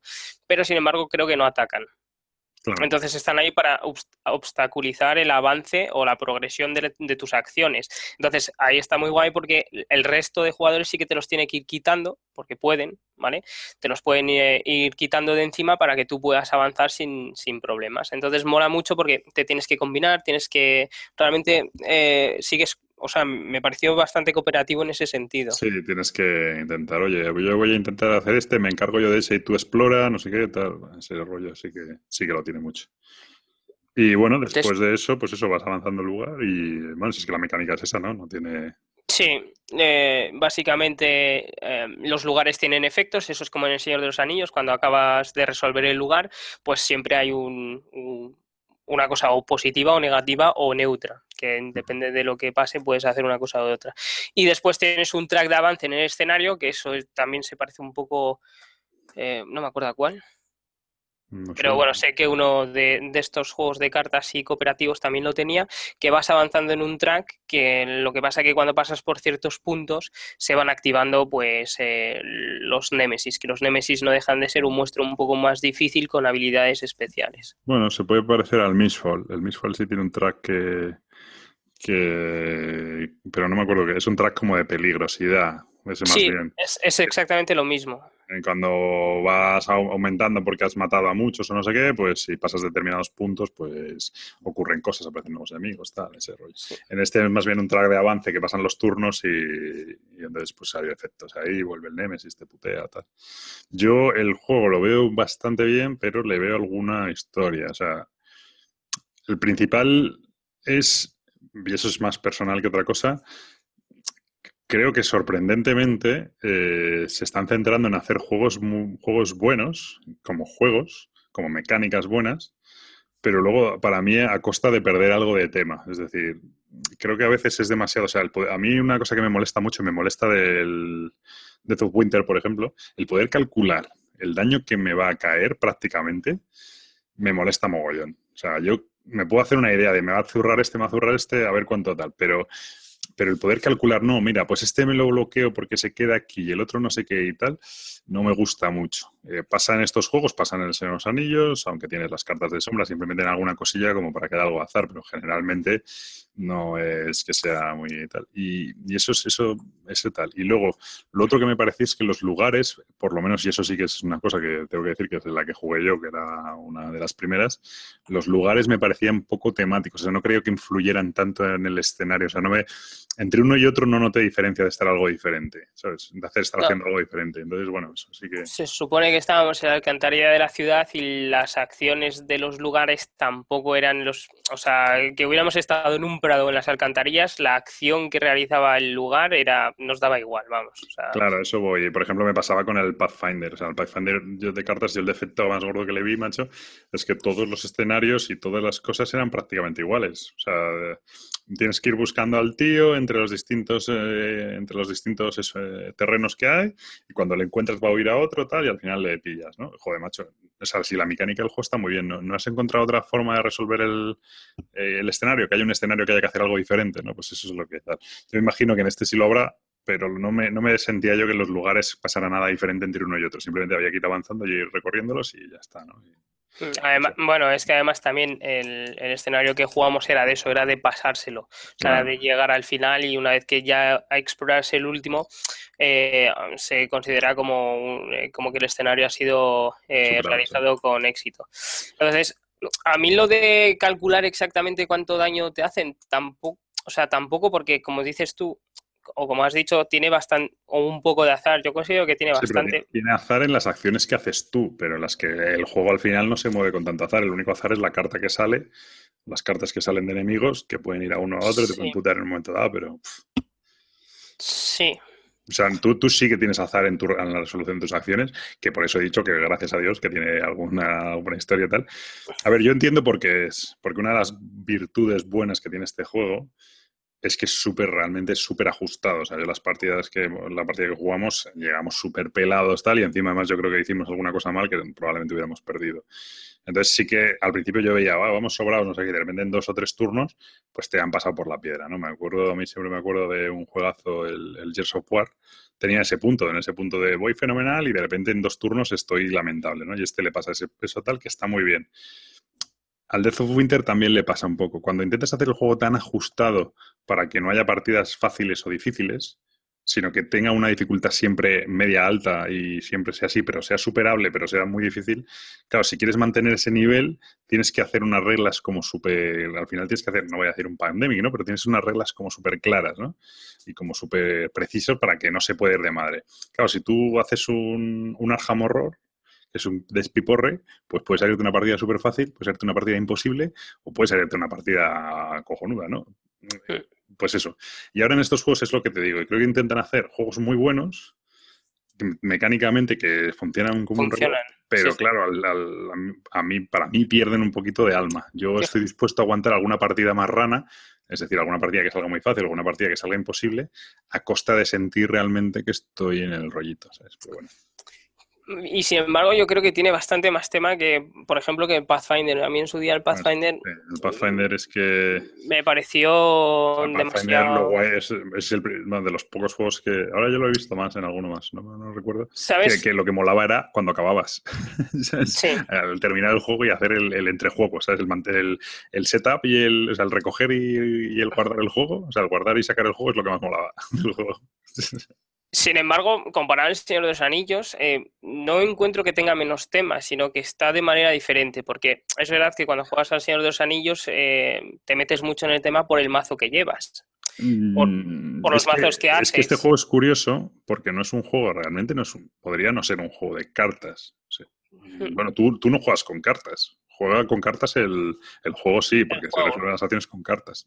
Pero realmente tú las cartas las tienes expuestas y tal, no estás jugando con cartas, por así decirlo, ¿no? No cambian las cartas, es simplemente, o sea, podrían ser acciones en, un, en, una, tarjeta. En una tabla, sí. Sí, entonces no, no, no tal. Y eso el Señor de los Anillos sí que el hecho de mover el mazo es más así. Pero sin embargo, yo, por ejemplo, precisamente por eso, probablemente jugara de hecho, yo vendí el Señor de los Anillos porque se me hacía, hay gente que le encanta, pero a mí se me hacía un peñazo tremendo tener que hacerme el mazo en función de cada escenario para pasármelo específicamente. ¿Sabes? Porque no, es que aquí hay que meter águilas porque cuando viene este tío necesito usar las águilas porque no sé qué. No es que ahora tengo que cambiar y quitar las águilas y meter un no sé qué porque en este siguiente escenario, y a mí eso, entiendo que hay gente que le encanta, pero a mí me parecía una chapa. Y este juego, sin embargo, es más sacar y jugar. O sea, me parece bastante más en ese sentido más, más, fácil de jugar. ahí sí le veo más, más salida. A mí me gusta mucho, la verdad. Y la ambientación que pone en el escenario, no, no, o sea, todavía no ha acabado una campaña, está, está, estoy en ello. Y el hecho, el juego en solitario me gusta mucho porque es bastante complicado. O sea, de hecho, la, la campaña la estoy haciendo en solitario y, y, la verdad es que me entretiene mucho, me entretiene muchísimo más que el Señor de los Anillos. A mí me gusta más. El universo, el del Señor de los Anillos, me, me tira mucho más. Pero no sé, este, los dados me, me motiva mucho, o sea, el estar tirando dados, el ver cartas, no, o sea, hay dados ya... A ver, tiene, ideas muy buenas, es lo que decimos. A mí la idea esa de que tú cuando tienes rivales enfrentes, vale, eh, esos rivales... es que eso mola mucho están molestando para hacer todas tus otras acciones. Entonces, bueno, es que si, si, si, claro, si ahora consigo hacer esta tirada, pasamos a la siguiente fase y me viene puta madre. Pero claro, están estos tíos molestando que a lo mejor debería atacarles. Pero no puedo atacarles porque les atacan el turno anterior y ahora tengo que hacer otra historia, ¿no? Bueno, pues eso y las mecánicas de las cartas están muy logradas. A mí me ha gustado mucho el hecho de que si tú giras tu carta de ataque no lo puedas eh, volver a activar hasta que no reinicialices todas tus cartas, pero que esté en una acción que a lo mejor no te interesa en ese turno y entonces no vas a atacar. Mm, estoy de acuerdo, pero te acabas de marcar un Eurogame ahí increíble, ¿sabes? No, a ver, me marcaría un Eurogame si no tuviera dados. Cada acción tienes que tirar no, No, digo todo el juego sea un Eurogame, pero esa mecánica no pega nada, con nada. Es decir, sí pegaría que tú tuvieras una serie de puntos de acción y al final cuando los gastas tienes que descansar para recuperarlos. Pero bueno, si yo quiero atacar, explorar o ponerme a mear detrás de un árbol, es mi problema, ¿no? No que es que tenga la carta de mear detrás del árbol girada, no puedo hacerlo, ¿sabes? Vamos a ver, estás cansado de atacar porque tu arma se ha perdido 15 metros más lejos, la has tirado, ¿qué pasa? Vamos a ver, eres tú el que eres pero Eso es cansancio, pero es cansancio y tal, pero tú, resulta que el otro se recupera explorando, ¿sabes? Yo qué sé. pero bueno. No, porque la carta de recuperar va enfocada al tipo de, héroe que llevas, o sea, no, o sea, ya que no se recupera atacando. Es un poco raro eso, tío. Pero bueno, no, no, no se recupera atacando, se recuperaba haciendo, defendiéndose, de hecho. Ah, eso. bueno, a ver, es un poco, es lo que te digo, no me parece mal y, probablemente pues hay una serie de jugadores que gracias a esas cosas entran en estos juegos, ¿sabes? Porque si no, a lo mejor dirían, joder, es que esto es tirar dados y no sé qué y tal. Bueno, pues sí. Pero no les engañes porque es tirar dados y, ver lo que pasa. o sea, la mecánica del juego es muy sólida. Sí. El problema del juego este pues es el rollo este de Fantasy Flight y Games Workshop que han roto. Y entonces, entonces, aunque hay un par de expansiones en inglés, ¿no? Creo. Eh, dos o tres. Dos o tres. Y luego lo que creo es que mientras Games Workshop no diga lo contrario, hay mucho material de aficionados que dicen que está súper bien y tal para, poder jugar. Sí, en, no, no, recuerdo dónde, creo que es en la BSK podéis encontrar un montón de material y, en la BGG igual. O sea, hay material eh, de, de fans muy, muy bueno. Entonces, eso, pues eso. Bueno, pues este, ¿algo más quieres decir? Bueno, del arte y todo eso, el diseño mola muy es, es, increíble. No, realmente me, ha gustado mucho. O sea, yo antes de comprarlo ya lo sabía que me iba a gustar y jugándolo, pues ah, solo ha hecho que confirmar el, lo que ya sabía, que es una pasada. A mí me gusta personalmente. Bueno, pues este Warhammer Quest de Adventure Car Game. Ahora sí tenía la ficha buena. Vale, y el siguiente y último juego del que vamos a hablar es, eh, y esto sí que hay que aclarar que son las primeras impresiones porque solo hemos jugado una partida, es el Incómodos Invitados, que bueno, fue un super éxito en Berkami y además creo que además han cumplido bastante bien con plazos y tal, y que la campaña ha ido muy bien. Yo todo el mundo que ha hablado, yo no me apunté, eh, pero todo el mundo con el que ha hablado de la campaña pues está súper encantada de, de, cómo lo habían hecho y tal, y bueno, han conseguido mucho éxito, se han movido muy bien. Y ya está, está en, la, en la calle. Es un juego de Ron Gonzalo García y los artistas aquí pone Samuel Gonzalo García y Laura Medina Solera. Y lo publican ellos mismos bajo su sello editorial Megacorping Games. Es un juego de 2 a 8 jugadores y pues de 45 a 75 minutos de duración y ahora mismo tiene un peso de 2 en la BG, pero bueno, supongo que habrá, habrá pocos votos y tal. Bien, ¿quieres empezar tú describiendo cómo va? O... Eh, ¿Quieres que te diga el resumen mío? No, a ver, eh, ¿cómo va? Pues es un poco... Eh, ¿Cómo decirlo? Vamos a recibir cartas durante nuestro turno. Bueno, a ver, vamos a ver. voy a empezar yo. Han matado... han matado... Ah, vamos a recibir cartas durante nuestro turno. Han matado a, un, a, un, tío, al, señor Walton, ¿vale? Y nosotros eh, tenemos que investigar quién de los sospechosos ha sido. Es el típico juego rollo cluedo, en el sentido de que hay un asesino con un móvil y un arma para matarle. Entonces nosotros tenemos que responder a esa serie de preguntas. Entonces, para ello, el sistema que utiliza es un mazo de cartas con una serie de, de cartas y en cada carta viene una pieza de información, a veces más precisa, a veces menos precisa precisa y a veces más importante, a veces directamente es falsa y tal. Entonces nosotros, a base de intercambiar cartas, y aquí es donde viene el intercambiar cartas, vamos, y, y robar cartas, etcétera, vamos a ir intentando descifrar qué es lo que ha pasado. Pero si no metes en el tema, vamos a recibir cartas, como en el, como en el, como en el Chronicle, ¿no? Vamos a recibir cartas. podría haber sido de matar al mm. señor eh, X, como podría haber sido de encontrar quién ha ganado la carrera de Fórmula 1. O sea Bueno, no, es, no, está bien, es un juego de misterio. Sí, y luego es cierto que o sea, tienes que resolver una, tienes que resolver un asunto, sí, un, enigma. Lo de que sea de asesinos, pues asesinatos, pues está bien tirado, ¿no? sí, hombre. No, no, yo no digo que esté mal o no. Mm. Mis palabras no han sido esas, mis palabras han sido que podía haber bueno, sido. pero que no es. O sea, sí, podría haber sido otra cosa, sí, pero tendría que haber sido de resolver algún tipo de acertijo, sí, misterio, si no. Sí, por supuesto. Venga. Eh, entonces, ¿qué es lo que es la, la mecánica la mecánica principal realmente es con las cartas que hemos recibido al principio del turno o que vamos a intercambiar, ¿vale? Porque en nuestro turno eh, creo que tenemos que preguntar por dos cosas, ¿no? O sea, tenemos una serie de cartas. Las cartas tienen unos, las cartas tienen información sobre alguien o algo o algún lugar, ¿no? Y un valor, que eso es muy importante. ¿Vale? De que puede ir del 1 al 3, creo. Entonces, durante nuestro turno nosotros vamos a preguntar por eh, un lugar de la mansión o eh, uno de los invitados, que creo que hay seis invitados, creo, si no recuerdo mal. Eh, sí, no me acuerdo, creo que eran seis, sí. Sí, tienes que decir, quiero información sobre fulanito y también sobre, tienes que decirlo, sobre fulanito y menganito, o sobre fulanito y la cocina, o sobre la cocina y el salón, tienes que decir dos cosas. Eso es. Entonces, eh, el resto de jugadores te va a decir que ellos te pueden proporcionar información de valor X. Ese valor es la suma eh, de las cartas que te van a entregar. si te dicen, te puedo dar información de valor 4, pues te pueden dar una carta de 3 y una de 1, o cuatro cartas de 1. Entonces, cada uno va a hacer sus proposiciones y tú les tienes que devolver la misma cantidad eh, con las cartas que tienes que el valor que ellos te ofrecen. Es decir, si un jugador te da 4, tú le tienes que dar 4 o más.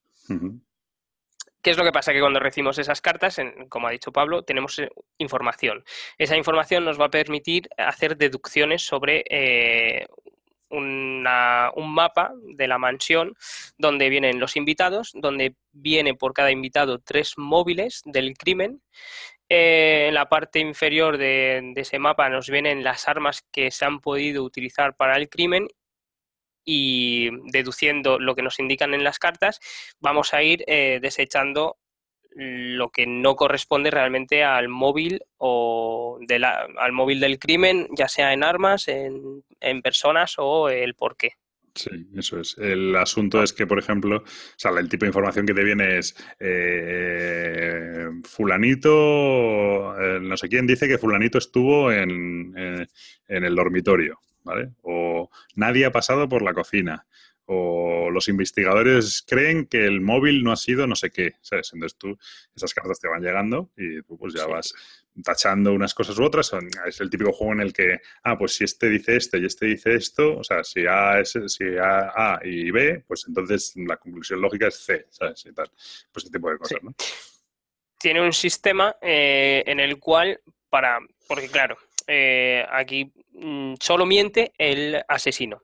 El resto de invitados o eh, bueno, podrían ser los invitados, pueden ser los asesinos, pero es verdad que el servicio de, la casa. Eh, sí, o sea, hay, tres tipos de información. Está la, propia que dan los, los, sospechosos, la que da el servicio de la casa y la que da la policía. La que da la policía y el servicio de la casa siempre será por, por hecha. O sea, porque es verdad, o por lo menos no te están mintiendo, ¿vale? A veces son rumores o tal, pero por lo menos no te están mintiendo. Y la que te dan los, los, los sospechosos puede ser mentira, sobre todo si es el asesino. Si uno es el asesino. Sí, o sea, el asesino siempre te puede dar información falsa. El resto de invitados no es, no hay información falsa. Eso es. Entonces, a partir de ahí, eh, recibiendo las cartas, tenemos que ir tachando en la matriz de la casa, en el plano, eh, las cosas que no son o que no hacen parte de, ese, asesinato para deducir eh, quién es el verdadero culpable, eh, por qué lo mató y, cómo, con qué arma. Entonces, una vez que pasan las rondas, ¿no? Porque cuando se, al todos los jugadores van a ir intercambiando en, su turno, van a decir que lo, que lo que buscan como información y al final del todo se pone en la mesa una ficha que dice si resuelves o si sigues con el caso. cuando se acaban la, cuando, cuando ha dado una vuelta entera del juego, pues decides si ya tienes información suficiente para intentar resolver o si sigues. si, todo el mundo sigue, pues se hace una nueva ronda en la que se, hay que descartar cartas y vuelven a salir nuevas cartas del mazo, con lo cual vuelve a haber más información. El tema es que la información con esos intercambios de cartas pues va moviéndose cada vez más y tal. Y ahí un poco la gracia del juego es en el que tú tienes una carta que aporta mucha información, a lo mejor tiene mucho valor, la puedes cambiar, pero a lo mejor te interesa, te interesa que esa carta no la vea nadie más. Entonces tú siempre estás intentando, eh, claro, ya luego depende, ¿no? Pero tú siempre estás intentando cambiar las, las, mismas cartas, las que te han llegado y ya sabes que las conoce más gente y tal, y a lo mejor una o dos cartas que sabes que son muy claves, intentar guardarlas y descartarlas al final del turno, aunque luego en unas posteriores rondas si se vuelve a barajar van a volver a salir y tal, ¿no? Pero bueno, es un poco esa la, la estrategia del juego.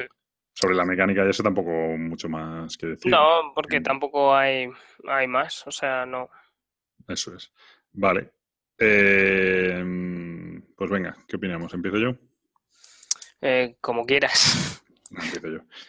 Eh, voy a empezar primero con los paños calientes, que además son calientes de verdad porque son, son muy importantes. Nosotros la partida que hemos jugado a este juego fue a siete jugadores. Y entonces eh, eso es un pero muy grande. Sí, que lo que vamos a decir está sujeto a esas condiciones. Eh, este juego tiene dos defectos muy claros. Uno es, en mi opinión, bueno, no, eso no es mi opinión, el setup es una chapa insufrible, ¿vale? Porque tiene el juego viene con 300 cartas, no sé qué, o no sé cuántas, pero en cada partida, que hay un montón de partidas ya preparadas y están preparando más, tú tienes que hacer un mazo de 70 cartas. ¿Cómo haces ese mazo? Pues eh, hay un, de repente como un, un párrafo entero de numeritos de cartas que tienes que ir metiendo, pues la 71, la 225, la 300, no sé qué, y tienes que ir metiéndolas una a una, hasta 70, ¿vale? Claro, bueno, pues eso os podéis imaginar que es una chapa tremenda. Con el encima el agravante de que hay que tener un mogollón de cuidado de no equivocarse, porque si te equivocas, eso está hecho con un sistema que la verdad es que está súper currado. No sé cómo está resuelto, me imagino que tendrán un Excel ahí de la leche que lo hace todo. Eh, que lo que hace es que toda esa mezcla de todas esas cartas solo aporta una solución posible. Solo hay un asesino, un tal. Entonces, eh, si ponte que tú de repente no metes la carta 65, te equivocas y en vez de la 65 metes la 64. Pues te has cargado el caso. o sea, es que no, no, sé, no sé cuál sería el efecto, pero probablemente sea que hay una información contradictoria y puede haber dos la policía diciendo que hay dos móviles del tal o, que han, visto una persona en dos sitios, ¿sabes? que, este, sí, eso y eso te puede inducir a error porque sabes que solo miente el culpable, entonces ya si ves dos contradicciones, pues bueno. Entonces eh, el setup no solo es largo, sino que es súper delicado, hay que hacerlo con mogollón de cuidado, ¿vale? Ese es uno de los defectos más importantes. Y el otro defecto muy importante y que afecta mucho cuando la partida es de muchos jugadores es que es un juego que tiene eliminación de jugadores. O sea, tal cual, como el bank, ¿vale? Es decir, si tú eh, llegas y dices resuelvo y te equivocas, ¿vale? La culpa es tuya, te has equivocado, has dicho que resuelve, estás equivocado, pero lo que haces es mirar la solución. Ah, pues no he acertado, chicos. Bueno, pues tú te quedas fuera mientras los otros juegan una, otra ronda. Eh, con muchos jugadores, eso es una chapa tremenda, porque claro, eh, no es lo mismo una ronda de seis tíos o siete tíos que una ronda de tres, ¿vale? Una ronda de tres es súper rápida y entonces es bastante tal. Y entonces, bueno, pues tiene eliminación y, además una eliminación que con muchos jugadores es, es, bastante grave. A eso voy con lo de que nuestra experiencia con siete jugadores, aunque yo me lo pasé bien, pero mm, creo sinceramente que es un juego que no escala bien. O sea, por mucho que se diga tal. Encima, además, eh, en una sola, en una ronda, eh, las rondas son súper largas y, o sea, con, con pocos jugadores jugarías muchas más rondas más cortas. Y creo que eso es mucho más interesante, porque hay mucho más movimiento de cartas, muchas más cartas novedosas. Tal. Yo en una ronda intercambiaba cartas no sé cuántas veces y al final me acababan llegando las mismas cartas que ya habíamos, que ya habíamos dado todos, ¿sabes? Porque yo te doy una, luego te toca a ti, me vuelves a dar las mismas, que se las cambias a fulanito, tal, no sé qué, y al final te llegan las mismas cartas siempre. Y eso con menos jugadores creo que va a haber mucha más renovación de cartas, mucho más rápido. O sea, va a haber más cartas robadas del mazo y tal, y es más interesante, ¿no? Las manos de la gente cambian. También ocurrió el efecto inverso, que una persona pedía, nadie le daba, con lo cual no renovaba cartas. Al no renovar cartas te quedas con las mismas, no puedes deducir nada y estás como parado. Es como si estuvieras eliminado, porque al fin y al cabo no deduces nada y no puedes seguir adelante. Sí, o sea, yo en mi opinión mm, no escala bien el juego. Es decir, mm, este es un juego que yo dicen que a dos funciona muy bien, por el sistema me lo puedo creer, aunque bueno, no lo sé, yo creo que en menos de tres pierde un poco de gracia. Y yo creo que es un juego 3, 4, 5 a lo sumo, sinceramente. O sea, es el típico juego que dices, ¿por qué, ¿por qué habéis puesto hasta 8? O sea, no, de verdad, no, no le haces ningún bien al juego poniéndole hasta 8. ¿sabes? Eh, además es que se le nota. Nosotros como ya pues, hemos jugado muchas cosas así, yo, yo, soy capaz de valorar de, vale, mi partida a lo mejor no fue todo lo interesante que fue, pero es que éramos demasiados jugadores. Y además hubo una persona que se quedó a lo mejor 30 o 40 minutos, o 30 minutos por lo menos, mirando al techo mientras los demás jugábamos. Entonces, es, pero es una persona que lo compra normal y lo juega una vez y dice, joder, ¿esto qué es? ¿Sabes? Entonces, bueno, por eso. Eh, por lo demás, la mecánica, la verdad es que es bastante curiosa. Este el sistema, o sea, sí que mola mucho cómo están hechas las cartas, cómo te viene la información, así como a píldoras. Nunca tienes nada completamente seguro, siempre es en plan, eh, pues fulanito dijo que estuvo solo en la cocina y menganito también dijo que estuvo solo en la cocina. Pues ya tienes ahí que uno te está mintiendo, tienes que intentar descubrir quién te está mintiendo. Si empiezas a preguntar mucho por menganito, la gente dice, uy, ¿qué pasa con menganito? Mm, o tal, o empiezas a preguntar mucho con el dormitorio, por el dormitorio, uy, a lo mejor es que el arma que busca este tío está en el dormitorio, ¿no? Entonces, como escuchas, como escuchas mucho las preguntas de los demás, aunque a lo mejor vayas un poco despistado, puedes empezar a orientarte a descartar otras cosas, ¿no? Y luego está el nivel de riesgo que quieras de, decir, bueno, aunque no lo tengo claro, yo me la juego a resolver ya, porque si no va a resolver fulanito en la siguiente ronda. Y otra de las cosas que durante la partida no, no me gustó mucho y esto pasó, es que te puedes quedar con cartas que son cruciales para la investigación. Sí, de hecho, creo que pasa más a más jugadores, pero efectivamente, a mí de repente yo tuve mucha potra, o sea, me, me tocaron en una fase de estas, eh, me tocaron dos o tres cartas dos cartas que eran súper importantes. Pues yo dije, estas no las cambio ni de coña, ¿sabes? Porque, porque hay unas hay cartas que son más importantes que otras y si te tocan, pues te han tocado. Con menos jugadores probablemente, eh, como las rondas son más cortas, enseguida se va renovando y, ya está, ¿no? Pero con más jugadores, pues, pues claro, las cartas, tú ves menos cartas a lo largo de la partida. Entonces, bueno, pues no sé. Eh, pero sí, efectivamente ahí tiene un efecto azar, que si te toca la carta súper importante, pues... Es que encima te quedas eh, que a lo mejor es lo que comentabas, ves todo el tiempo las mismas cartas, no ves que tampoco se renueven demasiado, dices, eh, la ronda, yo qué sé, te dijeron, no, pido sobre fulanito y el dormitorio, pero resulta que la que tú le has pasado sobre el dormitorio también era sobre eh, otro invitado, que dos turnos después vas tú y preguntas, te devuelven la misma que ya tenías, que las importantes no las das. Entonces, claro, eso frena un montón y tienes que tener mucha suerte a la hora de recuperar las cartas que te sean de utilidad, ¿no? Porque sí, si no... o sea, yo probablemente la información más importante la saqué del mazo y no de los cambios. Claro. Es eso. Pues tiene ese... ese, y es lo que dices, que según vas en la partida empiezan todos, no, pues quiero información sobre este, quiero información sobre este, y ves que todo el mundo va pidiendo, y dices, bueno, el culpable más o menos ya lo tenemos todos claro, muy bien, pues como que te, te desencanta un poco también de, de, la deducción, ¿no? Porque dices, yo que pensaba que estaba un poco encaminado, vale, estoy, pero está todo el mundo, entonces es una de... Sí, o sea, hombre, ahí también con más partidas supongo que puedes intentar jugar un poco al despiste, pero no sé hasta qué punto, pero puede, o sea, efectivamente si empiezas a preguntar muy claramente por un tío, pues ya la gente puede decir, uy, ¿qué pasa? Pues a lo mejor ya si estaba dudando entre dos, sea, si sabía que uno de los dos mentía y uno es por el que están preguntando todos, pues oye, a lo mejor este ya descarto, ¿no? Ya sé que es este, ¿no? Entonces, a lo mejor en otras partidas puedes jugar un poco más al despiste, porque eso sí que tiene cierta gracia, que tú la información que tienes, en el fondo, en parte, la estás compartiendo en voz alta, ¿no? Y ahí la pillería de cada uno, lo que no sé si tienes margen como para ser pillo o directamente tienes que ir a cuchillo a por la información, ¿no? Bueno, no sé. Pero bueno. Eh, yo no tengo mucho más que decir. O sea, creo que es un juego que no sé, o sea, yo... A, ver, a mí la parte... Decir está mal, está bien con, una sola partida en estas condiciones. No, pero la parte de deducción sí que está muy bien currada, eh, no deja de ser una... Yo creo que es un juego bien hecho, pero tiene, o sea, no vale para más, en mi opinión, de cinco jugadores, ni loco. Y luego eh, tiene lo de la eliminación, que tío, pues hoy en día, pues la eliminación, pues no sé, no sé qué es. Yo, yo creo que lo peor es el setup. o sea, vamos a ver, si lo quieres jugar y lo tienes que poner en mesa, te tienes que poner media hora antes a mirar las cartas, a que esté todo correcto y eso es infernal, o sea, para no debería... Sí, pero tampoco tiene qué solución tiene, ¿no? Si lo haces, no, no, si no vas a una aplicación móvil, ¿sabes? Al final... Bueno, pero es que a lo mejor es lo que, lo que le vendría bien. Sí, un, un alquimistas, ¿no? A ver, yo terminé la partida y lo dije. A mí se me pareció a rellenar la matriz del alquimistas, pero con deducciones. Sí, con otro tema y tal, pero efectivamente sí que yo no lo había valorado así. Pero es el trabajo deductivo es parecido al del alquimistas efectivamente. Entonces está guay, ¿eh? porque a mí me gustó. O sea, te metes en el tema, vas preguntando, pero llega un momento que según va avanzando la partida, y, esto supongo que será efecto del número de jugadores, como que te desencanta, ¿sabes? Empiezas muy bien, te metes, empiezas a leer, además los textos están geniales, las imágenes son divertidas.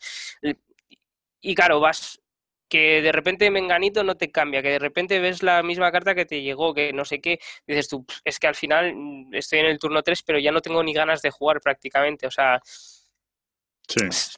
vas de más a menos y, bueno, pues llega un momento que dices, por el número de jugadores, yo creo que con menos jugadores está más y, Por supuesto, no, no, no, yo estoy hablando...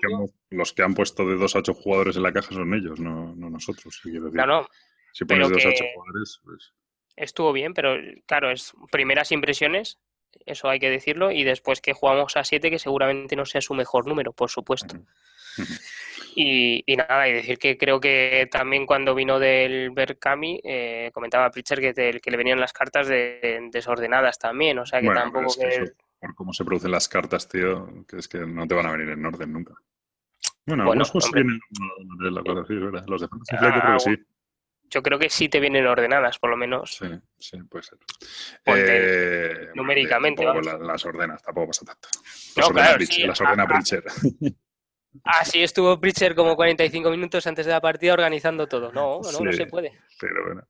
Eh, no sé, yo es lo que digo, no. Me parece que la mecánica está muy currada, o sea, me parece que la idea está muy currada, y la mecánica no termino de alcanzar cómo funciona, es decir, lo que es el, mazo, cómo se construye y tal, me parece, es como, es, como magia, ¿no? Dices, ¿cómo coño pueden conseguir que mezclando cartas de repente solo salga una solución posible? Eso mola mogollón. Y eso, pero luego efectivamente la, el desarrollo de la partida, desde luego muchos jugadores no funciona, a menos creo que puede molar más. Pero eso, jugando rapidito, rondas cortas, que haya muchas posibilidades de... O sea, yo prefiero que haya... Claro, nosotros en el fondo hubo cuántas oportunidades para resolver. Creo que a la tercera ya se acabó la partida. En la segunda palmó alguien y en la tercera acabó la partida. claro, con menos jugadores lo que va a haber es ocho oportunidades para, para resolver realmente. en la primera ya palmó alguien, en la segunda nada y en la tercera se resolvió. Ah, eso. O sea, estuvo dos rondas alguien fuera. es que, claro. También, bueno, en parte se lo merece. Es, su culpa, o sea, es un poco historia. Y eso, no lo sé. Yo no ni lo puedo recomendar ni desrecomendar, sinceramente. No, no, tal. Pero bueno, sabiendo esos defectos y tal, pues cada uno que, que sepa lo que busca. Pues muy bien, tú nada más, ¿no? No. Pues esto ha sido Incómodos Invitados. Y nada, ya para ir rematando, vamos a ir al follow y al unfollow. Eh, si quieres empezar tú. Eh, venga, voy a empezar con el unfollow. eh, mi unfollow no va a ir ni contra la paz en el mundo ni nada de eso. que tanto? No, hombre, solo faltará que le un follow fuera la paz en el mundo. sería de cabrón. No, porque os veo venir. Tanto mofaros de mí. No, esta va a ir contra Sheep Naked, porque me la han mangado bien con el envío del Tiny Epic Western. Eh, bueno, he cambiado de casa, me, mudé a Madrid y yo a estos señores les escribí diciendo que había un cambio.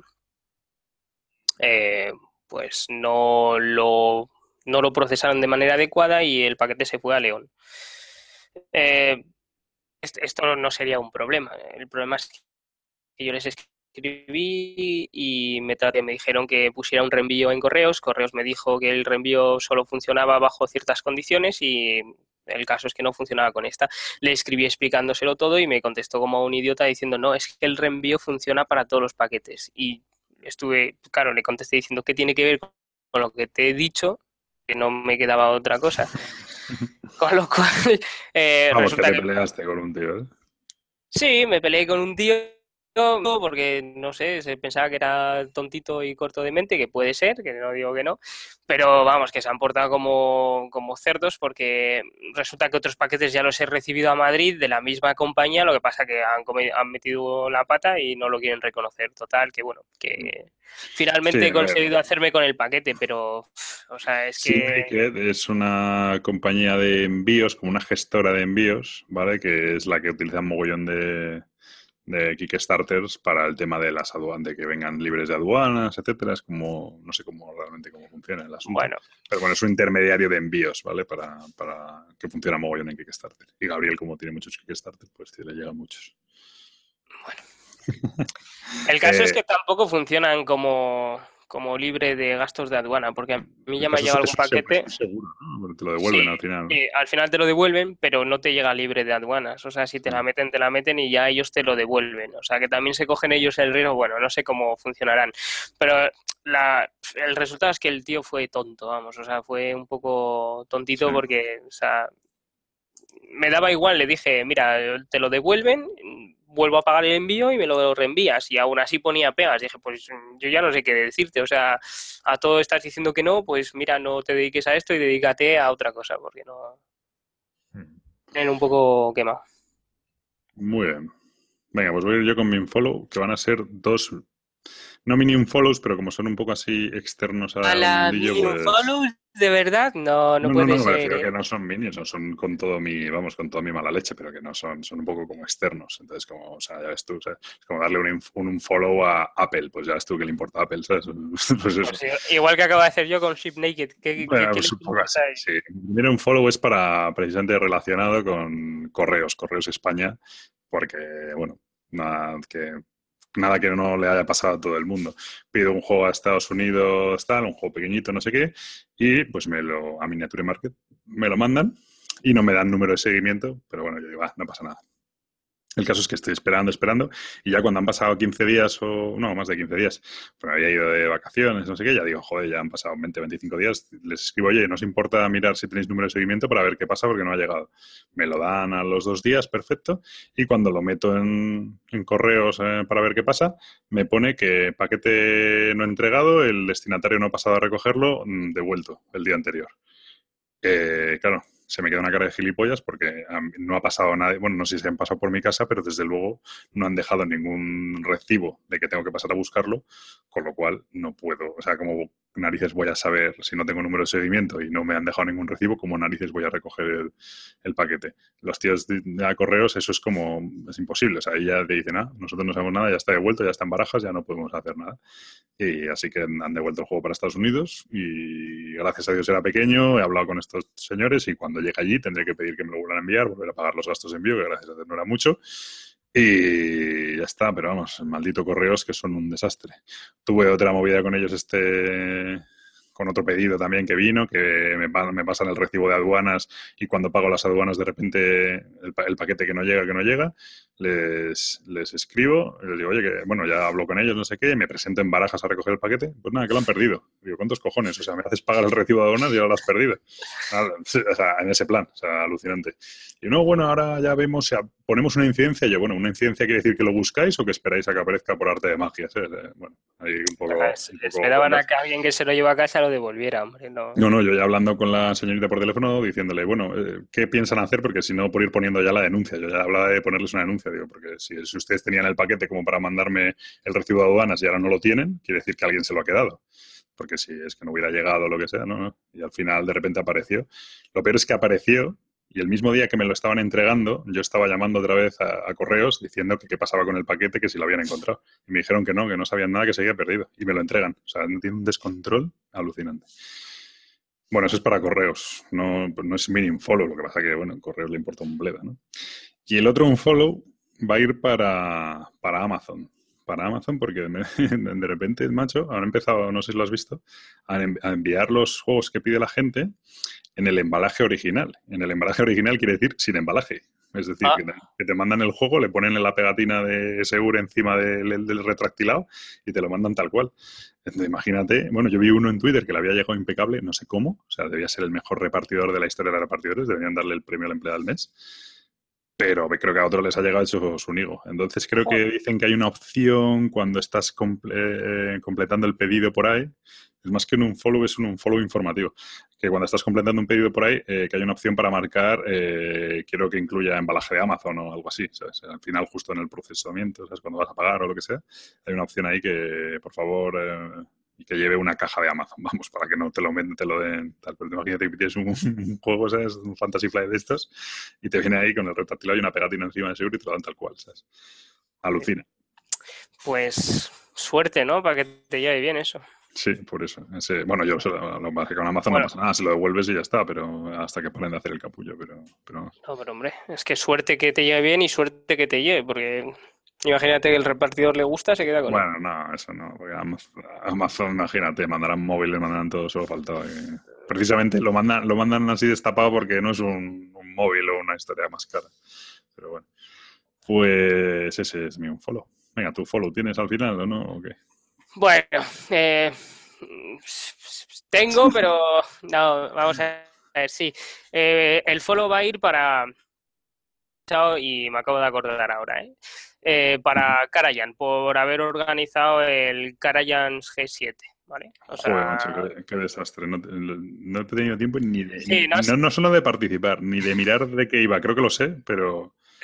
sí, porque te puso en los. Sí, sí, sí, no, no, me han puesto. En bueno, va a ir para Muecubos y Karayan. Muecubos por haberlo movido tanto después y Karayan por haberlo organizado y poner un premio además de 120 euros o, licor de café, me parece que, decía.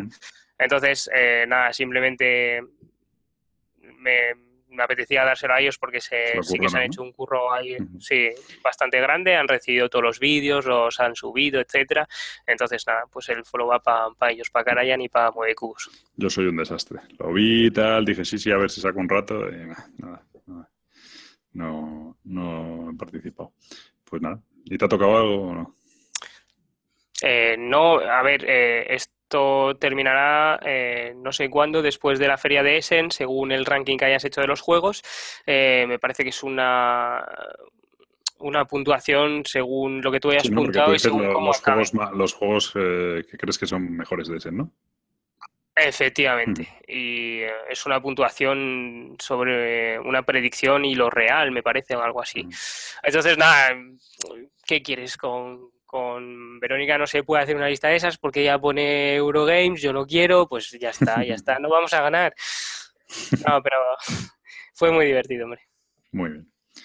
Vale, pues ya por ir cerrando, yo voy a dar mi follow, increíblemente, a Debir. Bueno, a Debir y a Zedge Games. Porque, nada, hace, ya lo comentaba antes, compré la, el martes, el jueves, el, jueves creo, ¿no? Compré la, no, el miércoles, la nueva edición de, del Through the Edge. Y tengo que decir que la verdad es que es la edición que ese juego merece. O sea, me ha gustado mucho, mucho, mucho la edición. Digo CES Games y Debir, más, o sea, CES Games es el que se ha encargado de la edición en el fondo. Creo que es igual, exactamente igual la inglesa que la española. Eh, pero todo me ha gustado mucho. Es decir, el nuevo diseño de las cartas, eh, las cartas están gofradas, ¿no? Se dice. Em, hay que hablarlo con el especialista. Sí.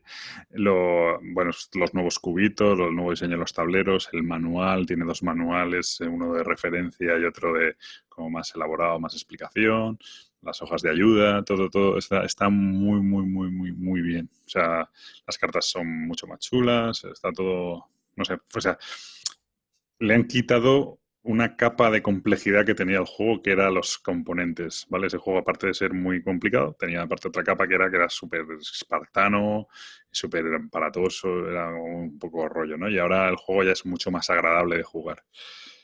Por otro lado, el único defecto que le veo, y eso es más personal, es que el inserto y la caja, aunque está muy bien porque te permite incluso guardar las cartas separadas por fases y tal, en el fondo es demasiado grande. Mm, es muy grande porque vienen como un mogollón de tableros súper largos y tal, entonces supongo que es por eso. Pero en el fondo, una de las cosas que yo siempre mm, había valorado del 3 es que la tercera edición, creo, antigua, ¿vale? La inglesa, la segunda o la tercera, ya era una caja súper pequeña. Y molaba porque luego era, era hasta difícil de meterlo en ella. Pero era una caja súper pequeña, pues eso, en tamaño incómodo de los invitados o algo así. pero los tíos luego cogían y te cobraban tranquilamente sus 60 euros por esa cajita. Yo siempre he dicho que, oye, que tío, si tú quieres cobrar 60 euros por el juego, no le pongas un cajón. Ponle una caja pequeña, ten los cojones de decir, no, yo es que esta caja pequeña que parece un juego de 30 euros, cobro 60 porque el juego los merece y el juego tiene ese trabajo detrás y tal, pero que no sea el tamaño de la caja. Eh, bueno, pues en este caso han cogido y han hecho una caja bastante, bastante grande para lo que luego contiene el juego. Y es un poco pena porque ocupa mucho, pero por lo demás, luego es cierto que el inserto es muy cómodo y tal. Y me ha gustado mucho. Y encima debemos estar batiendo algún tipo de récord mundial porque estamos ahora mismo domingo. O sea, el juego salió el miércoles, estamos casi cuatro días después, ya es casi lunes de madrugada, y todavía no he leído nada acerca de una rata sobre el juego, cosa que debe ser algún tipo de, récord en este momento. Eh, así que genial también, felicidades a David, porque oye, de momento, que se sepa, no hay ninguna rata. No sé si más adelante tendré que decirme y ha salido alguna rata. Yo como tampoco me conozco todas las cartas ni tal, pues no sé si la puede haber pero de momento, de momento muy bien. Eh, es cierto que lo de las ratas es algo grave porque yo desde que me compro el juego he estado con una psicosis entrando todos los días en la BSK a ver si se hacía algo de una rata. Eh, no, al final más preocupado, ¿sabes? bueno, de hecho estoy estaba convencido, ahora ya empiezo a tener dudas, estaba convencidísimo de que iban a aparecer ratas.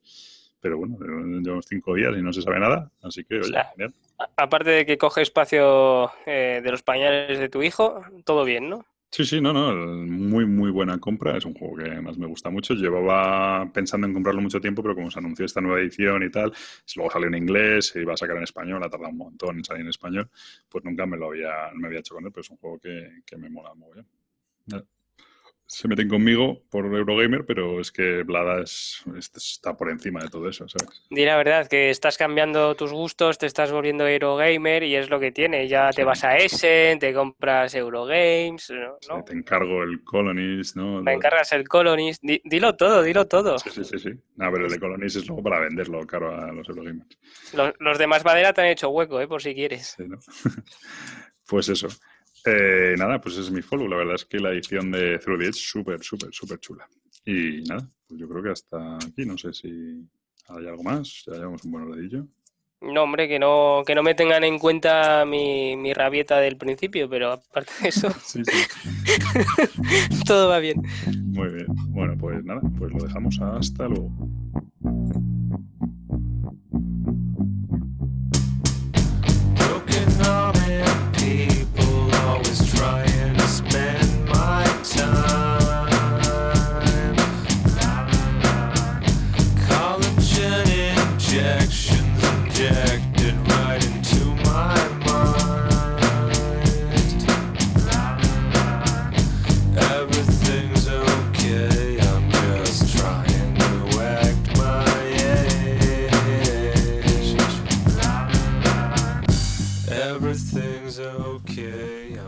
Pues esto ha sido todo por hoy. Eh, como decía al principio, a puntito de salir con las maletas para Essen y cuando volvamos intentaremos contar un poco qué es lo que hemos visto por ahí, cuáles nos han parecido los juegos que han triunfado más allí y cuáles son sobre todo las pequeñas joyitas que hemos encontrado.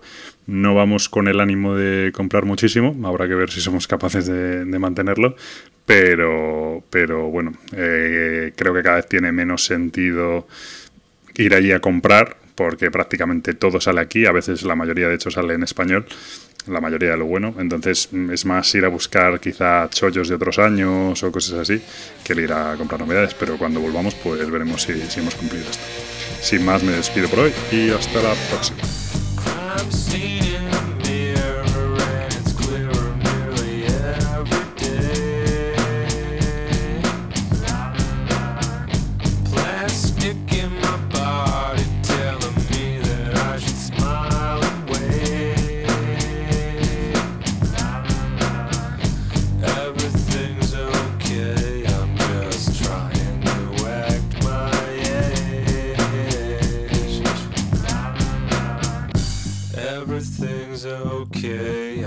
Just trying to act my.